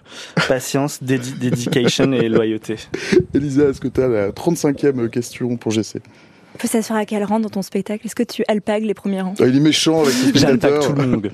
Donc peu importe. Mais Jacques. Oula. Il est mort en fait. C'est un exercice de Euh. J'alpague personne gratuitement. C'est-à-dire que si tu te fais remarquer, je vais t'alpaguer. Mais si t'es discrète, non, il n'y a pas de Je problème. te mets au fond à droite, euh, comme tout le monde. Qu'est-ce qu'on te souhaite, GC Euh, D'être heureux. J'ai l'impression d'être Miss France. C'est tout le mal que, que je te souhaite en tout cas. Moi, merci. Il est 13h57, passé de... Bon non, il est 13h58, passé maintenant de, de une seconde. Merci GC, tu restes quand même avec nous. Euh, On a encore la chronique d'Elisa. Euh, ça s'appelle Message personnel, c'est mis en scène par Marion Mésadorian. C'est tous les jeudis et vendredis à 19h30 au Théâtre du Marais à Paris, en tournée partout en France, mais aussi en Belgique, en Suisse. Pour trouver toutes les infos sur le compte de GC euh, sur Insta, vous avez le lien dans le chat avec aussi le lien pour aller checker les dates de sa, de sa tournée. GC, tu as déjà vécu dans un squat? Ah non, je suis plutôt hôtel 5 étoiles que squat, je dois avouer. Eh bien, ça tombe bien, puisqu'Elisa a deux, trois trucs à, à nous dire euh, sur les squats. Rebonjour Elisa. Bonjour. Elisa de la rédaction de Mademoiselle, avec sa chronique Histoire de lutte, qui nous raconte toutes les deux semaines l'histoire d'une lutte et d'un outil de lutte sociale, féministe, environnementale, de ses racines à ses manifestations contemporaines, en puisant dans l'actu, la pop culture. Et cette semaine, chère Elisa, tu vas donc nous parler de squat. Tout à fait. Alors pas au sens euh, on se galbe sur la pause du déjeuner, rien que d'y penser j'ai des courbatures, mais bien euh, comme le fait d'occuper un espace ou un logement sans droit ni titre pour reprendre la définition du Larousse. Alors précision du code pénal, pour être qualifié de squatteur, les occupants doivent être entrés dans le logement par effraction, c'est-à-dire par le forcement, la dégradation ou la destruction de tout dispositif de fermeture. Ou de toute espèce de clôture. Alors ce qui m'intéresse avec cet outil de lutte, c'est ce que montre la chercheuse en sociologie politique Cécile Péchu dans son ouvrage sobrement intitulé Les squats. C'est qu'il s'agissait au départ d'une forme clandestine et individuelle de résistance et que c'est devenu un mode d'action collectif. Et ça vient d'où alors? Eh bien, comme le retrace Cécile Péchu, cette pratique, elle remonte au déménagement qu'on appelait à la cloche de bois, donc au 19e siècle, euh, qui était mené par les anarchistes. Au début, c'était une pratique qui consistait à partir sans payer son loyer avant la fin du terme. Et cette pratique du déménagement clandestin, elle était d'abord liée aux difficultés euh, de la vie matérielle, et ensuite c'est devenu l'expression d'une résistance face à un système de propriété euh, qui mettait en difficulté forcément les plus démunis. Donc d'abord discret et individuel, ces déménagements collectifs, ils se sont organisés et ils ont pris peu à peu une dimension publique, quitte à s'opposer frontalement à ce système. On sortait dans la rue avec des casseroles, euh, on faisait savoir qu'on partait et on envoyait tout bouler. Euh, en 1912, on voit un shift, on passe de cette forme de déménagement à une forme d'occupation. Même si ça s'appelle toujours les déménagements, et on appelle ça les déménagements cette fois à la Gandillo, du nom d'un dramaturge, Léon Gandillo. Je ne sais pas si vous le connaissez. C'était un vaudevilliste. Qui est Léon Gandillo Voilà, bah, c'était un vaudevilliste, un dramaturge à succès qui louait un appartement luxueux rue de Rome. Et un jour, son propriétaire lui a dit une phrase qu'on a déjà entendue ton loyer va augmenter. Et il n'était pas ravi, donc il a décidé de déménager. Mais comme il avait déjà payé son terme à l'avance, il a proposé à l'Union syndicale des locataires de loger chez lui une famille de sans-abri, parce que c'était aussi un chic type. Euh, vu que le, mois était déjà réglé. Et donc c'est à ce moment que commence à naître le squat, légèrement, à la différence près que dans ce modèle à la Gandilleux, bah, en fait il y a quand même un bail en cours avec un loyer qui a été réglé. Donc on est toujours dans la légalité. Et alors, à quel moment on bascule donc dans l'occupation illégale C'est quelques mois après. Donc là, on est en 1912. Il y a une lettre qui est envoyée justement aux autorités par les groupements en faveur du logement des plus démunis, qui demande à l'État de mettre à disposition les bâtiments qui sont vacants pour justement les personnes qui sont sans logement. Et ils n'ont pas de réponse, donc ils vont convoquer la population en leur disant venez, on va occuper une caserne, puisque cette caserne ne sert à rien, et on va faire pression euh, sur euh, sur l'État et on mettra, on logera des familles euh, nombreuses de sans-abri. Et en fait, cette pratique, elle va se populariser. On va commencer à occuper des mairies, des écoles. Et euh, le squat, qui n'est pas encore nommé comme tel, va doucement naître à ce moment-là. Le squat, c'est toujours pensé comme une, réponse au, mal logement qui est réservé aux personnes les plus démunies ou c'est autre chose? Bah pas forcément. Aujourd'hui, on le voit dans ces manifestations contemporaines. Le squat, c'est pour certains une philosophie de vie et pour d'autres, c'est une nécessité. Donc, dans un article de Philosophie Magazine qui a été publié euh, en 2022, j'allais dire l'année dernière, mais on est déjà en 2024. On est en 24, Lisa.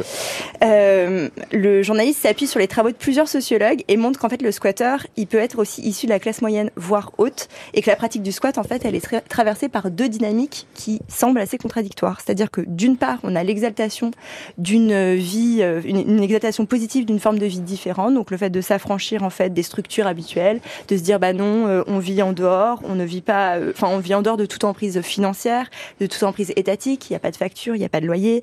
On construit une société qui nous ressemble. Et puis de l'autre, on va avoir euh, des personnes qui en fait ne le font pas forcément par choix, mais par contrainte parce qu'elles sont contraintes par un système inégal de devoir occuper des logements parce qu'en fait, sinon elles elles n'ont pas d'autre choix que de choisir cette vie alternative puisqu'elles n'ont pas de logement.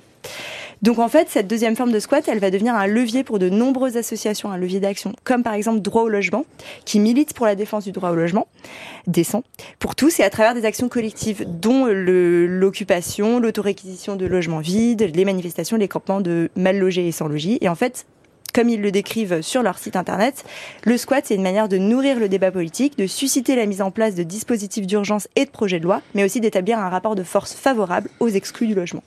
Est-ce qu'il y a une dimension de, genre dans le squat? Eh ben, c'est une question effectivement euh, que je me suis posée et c'est très difficile. Plus, il y a plus de squatteurs, de squatteuses, il y a un peu des deux. Bah, c'est difficile en fait de trouver des stats exactes sur le nombre de le part de squatteuses, mais en revanche, ce qu'on voit, c'est qu'il y a euh, que le squat est utilisé dans les luttes féministes. Donc ça, c'est l'étude, c'est ce que montre pardon la sociologue Edith Gaillard dans un ouvrage qui s'appelle Militer et habiter au sein de squats féministes. En fait, euh, cette sociologue montre que depuis le début des années 2000 en France, on observe le développement d'un type de squat politique qui sont des logements vacants occupés par des militantes en non-mixité choisie à imposer. Et elle parle de ces collectifs comme étant composés de membres autonomes, libertaires, réfractaires à la hiérarchie entre les sexes, aux, aux, injonctions normatives sur le genre et la sexualité. Donc en fait, ces squatteuses, elles sont animées par une pensée qui est à la fois enfin, qui est qualifiée d'anarcho-féministe, dans le sens où elle est à la croisée des contestations féministes de l'ordre social et de la mouvance autonome et libertaire. Donc c'est un croisement entre tout ça. Elle cherche à démontrer en habitant euh, les marges de la société qu'en fait un autre modèle de société affranchi euh, de, l'ordre patriarcal est tout à fait possible et euh, de voilà de normaliser toutes les expressions de genre, toutes les sexualités. Et en fait, quand on entre en résistance au sein d'un squat féministe, pour reprendre les termes d'Edith Gaillard, c'est s'affranchir donc de cet ordre social sexué hiérarchisé, mais aussi construire une, un mode de vie qui est plus horizontal, qui recherche une horizontalité, pardon, euh, que ça soit dans la répartition des tâches au sein de, du squat, euh, d'avoir des, des, rôles qui vont être socialement euh, attribués plutôt à des hommes, mais aussi dans la lutte pour la survie du squat, de se battre, voilà, pour, pour faire exister aussi ce modèle de société que l'on prône. Donc finalement, mais il y a aussi euh, ces valeurs anarchistes dont je parlais, donc le fait de rejeter la propriété privée, de pas travailler, de travailler moins, pour briser aussi les modèles de dépendance vécus par les femmes et aussi de remettre en question au quotidien les rapports de pouvoir euh, dont elles sont souvent les perdantes dans la société euh, mainstream de domination. Donc bref, le squat, c'est un outil de résistance qui est précieux, qui est pas anodin dans les luttes féministes, puisque c'est finalement une manière de faire société autrement et de montrer que ce modèle, il est possible. Et allons donc squatter ailleurs si j'y suis. Merci Elisa Kovo, la rédaction de Mademoiselle squat, je crois, euh, rue de Rivoli, euh, qui est aussi, c'est ça, hein, c'est ça qui est pour le coup associé là le squat à l'art. On a, c'est une espèce de résidence d'artistes. Ça, je trouve, c'était hyper intéressant. Ça m'avait marqué. C'était une des premières visites que j'avais fait quand j'habitais pas à Paris. Je devais avoir 15 ans et j'étais là, waouh, c'est ça Paris. non, finalement, il y a quand même des loyers à Paris, mais voilà. qui n'existe plus, je crois. Ah, c'est vrai. Bah si, il existe, ah, mais en revanche, il est rentré dans les, il est rentré dans les clous. Il, a été euh, normalisé. Oui, ah, oui c'est ça. Il est plus, c'est plus un squat, mais ça a commencé comme tel. C'était un des premiers euh, je crois. Euh, enfin, non, je veux pas dire de bêtises parce que j'ai pas fouillé cette partie-là, mais effectivement. Euh, C'était ma première expérience du squat, en tout cas, moi. Donc, tu as déjà vécu dans un squat un mais peu. Mais donc tu as, oui, j'ai visité. Mais oui, effectivement, il y a beaucoup de squats d'artistes aussi. J'en ai pas parlé, mais. Ouais, c'était pas très. C'est pas grave. bon, bah, je reprends, je reviens à la semaine prochaine. très intéressant. Il est 14h passé de 6 minutes et de 2 secondes. Euh, c'est déjà la fin de ce stream. Merci d'avoir suivi. Merci Elisa. Merci Jessé. Merci à tous nos autres invités qui ont déjà fui vers leur déjeuner. Pour ceux qui veulent revoir le stream ou l'envoyer à leur meilleur pote ou qui sais-je à leur maman, il est dispo dans une minute sur Twitch et sur la page replay de l'émission sur le site de France Info. Le site de France Info, c'est franceinfo.fr. Le talk de France Info, vous pouvez aussi le retrouver sur Discord. Le lien est dans le chat. Julo va le mettre. Pour ceux qui veulent le réécouter avec les oreilles, vous le retrouverez dans un instant en podcast sur la plateforme de Radio France. On se retrouve demain soir à 18h avec au programme, avec quoi au programme, Mathis? Du coup, demain, on se retrouve pour le grand stream de 18h à 20h. Donc, c'est une grosse émission. Première heure, on parlera du film Dune, le deuxième film qui sort aujourd'hui. J'espère que vous l'aurez vu parce qu'on en parlera demain pendant une heure. Et promis, il n'y aura pas trop de spoil. Deuxième heure, totalement autre sujet, on parlera de la visite de l'émir du Qatar. Ça a vraiment rien à voir. Notamment Mbappé qui était présent au dîner de gala. Dis pas que ça n'a rien à voir. bah, c'est, c'est, on change totalement de sujet. Et en troisième partie de l'émission, on recevra la réalisatrice du film HLM Pussy qui sort, si je me trompe pas, le 6 mars, la semaine prochaine, dans une semaine. Absolument. Merci Mathis, euh, Mathis, euh, programmateur du, du stream. Merci aussi à Stéphanie Berlu au visuel qui est au quatrième. Merci à Cyril qui est à ma droite à la réal. Merci à Jérémy à la modération. Merci à vous, bien sûr, dans le chat. Euh, rendez-vous donc demain jeudi à 18h, même endroit, même heure. Pas vraiment de bonheur, mais, mais bien sûr de bonne humeur. Je vous souhaite une excellente journée à toutes et tous et à demain. Salut.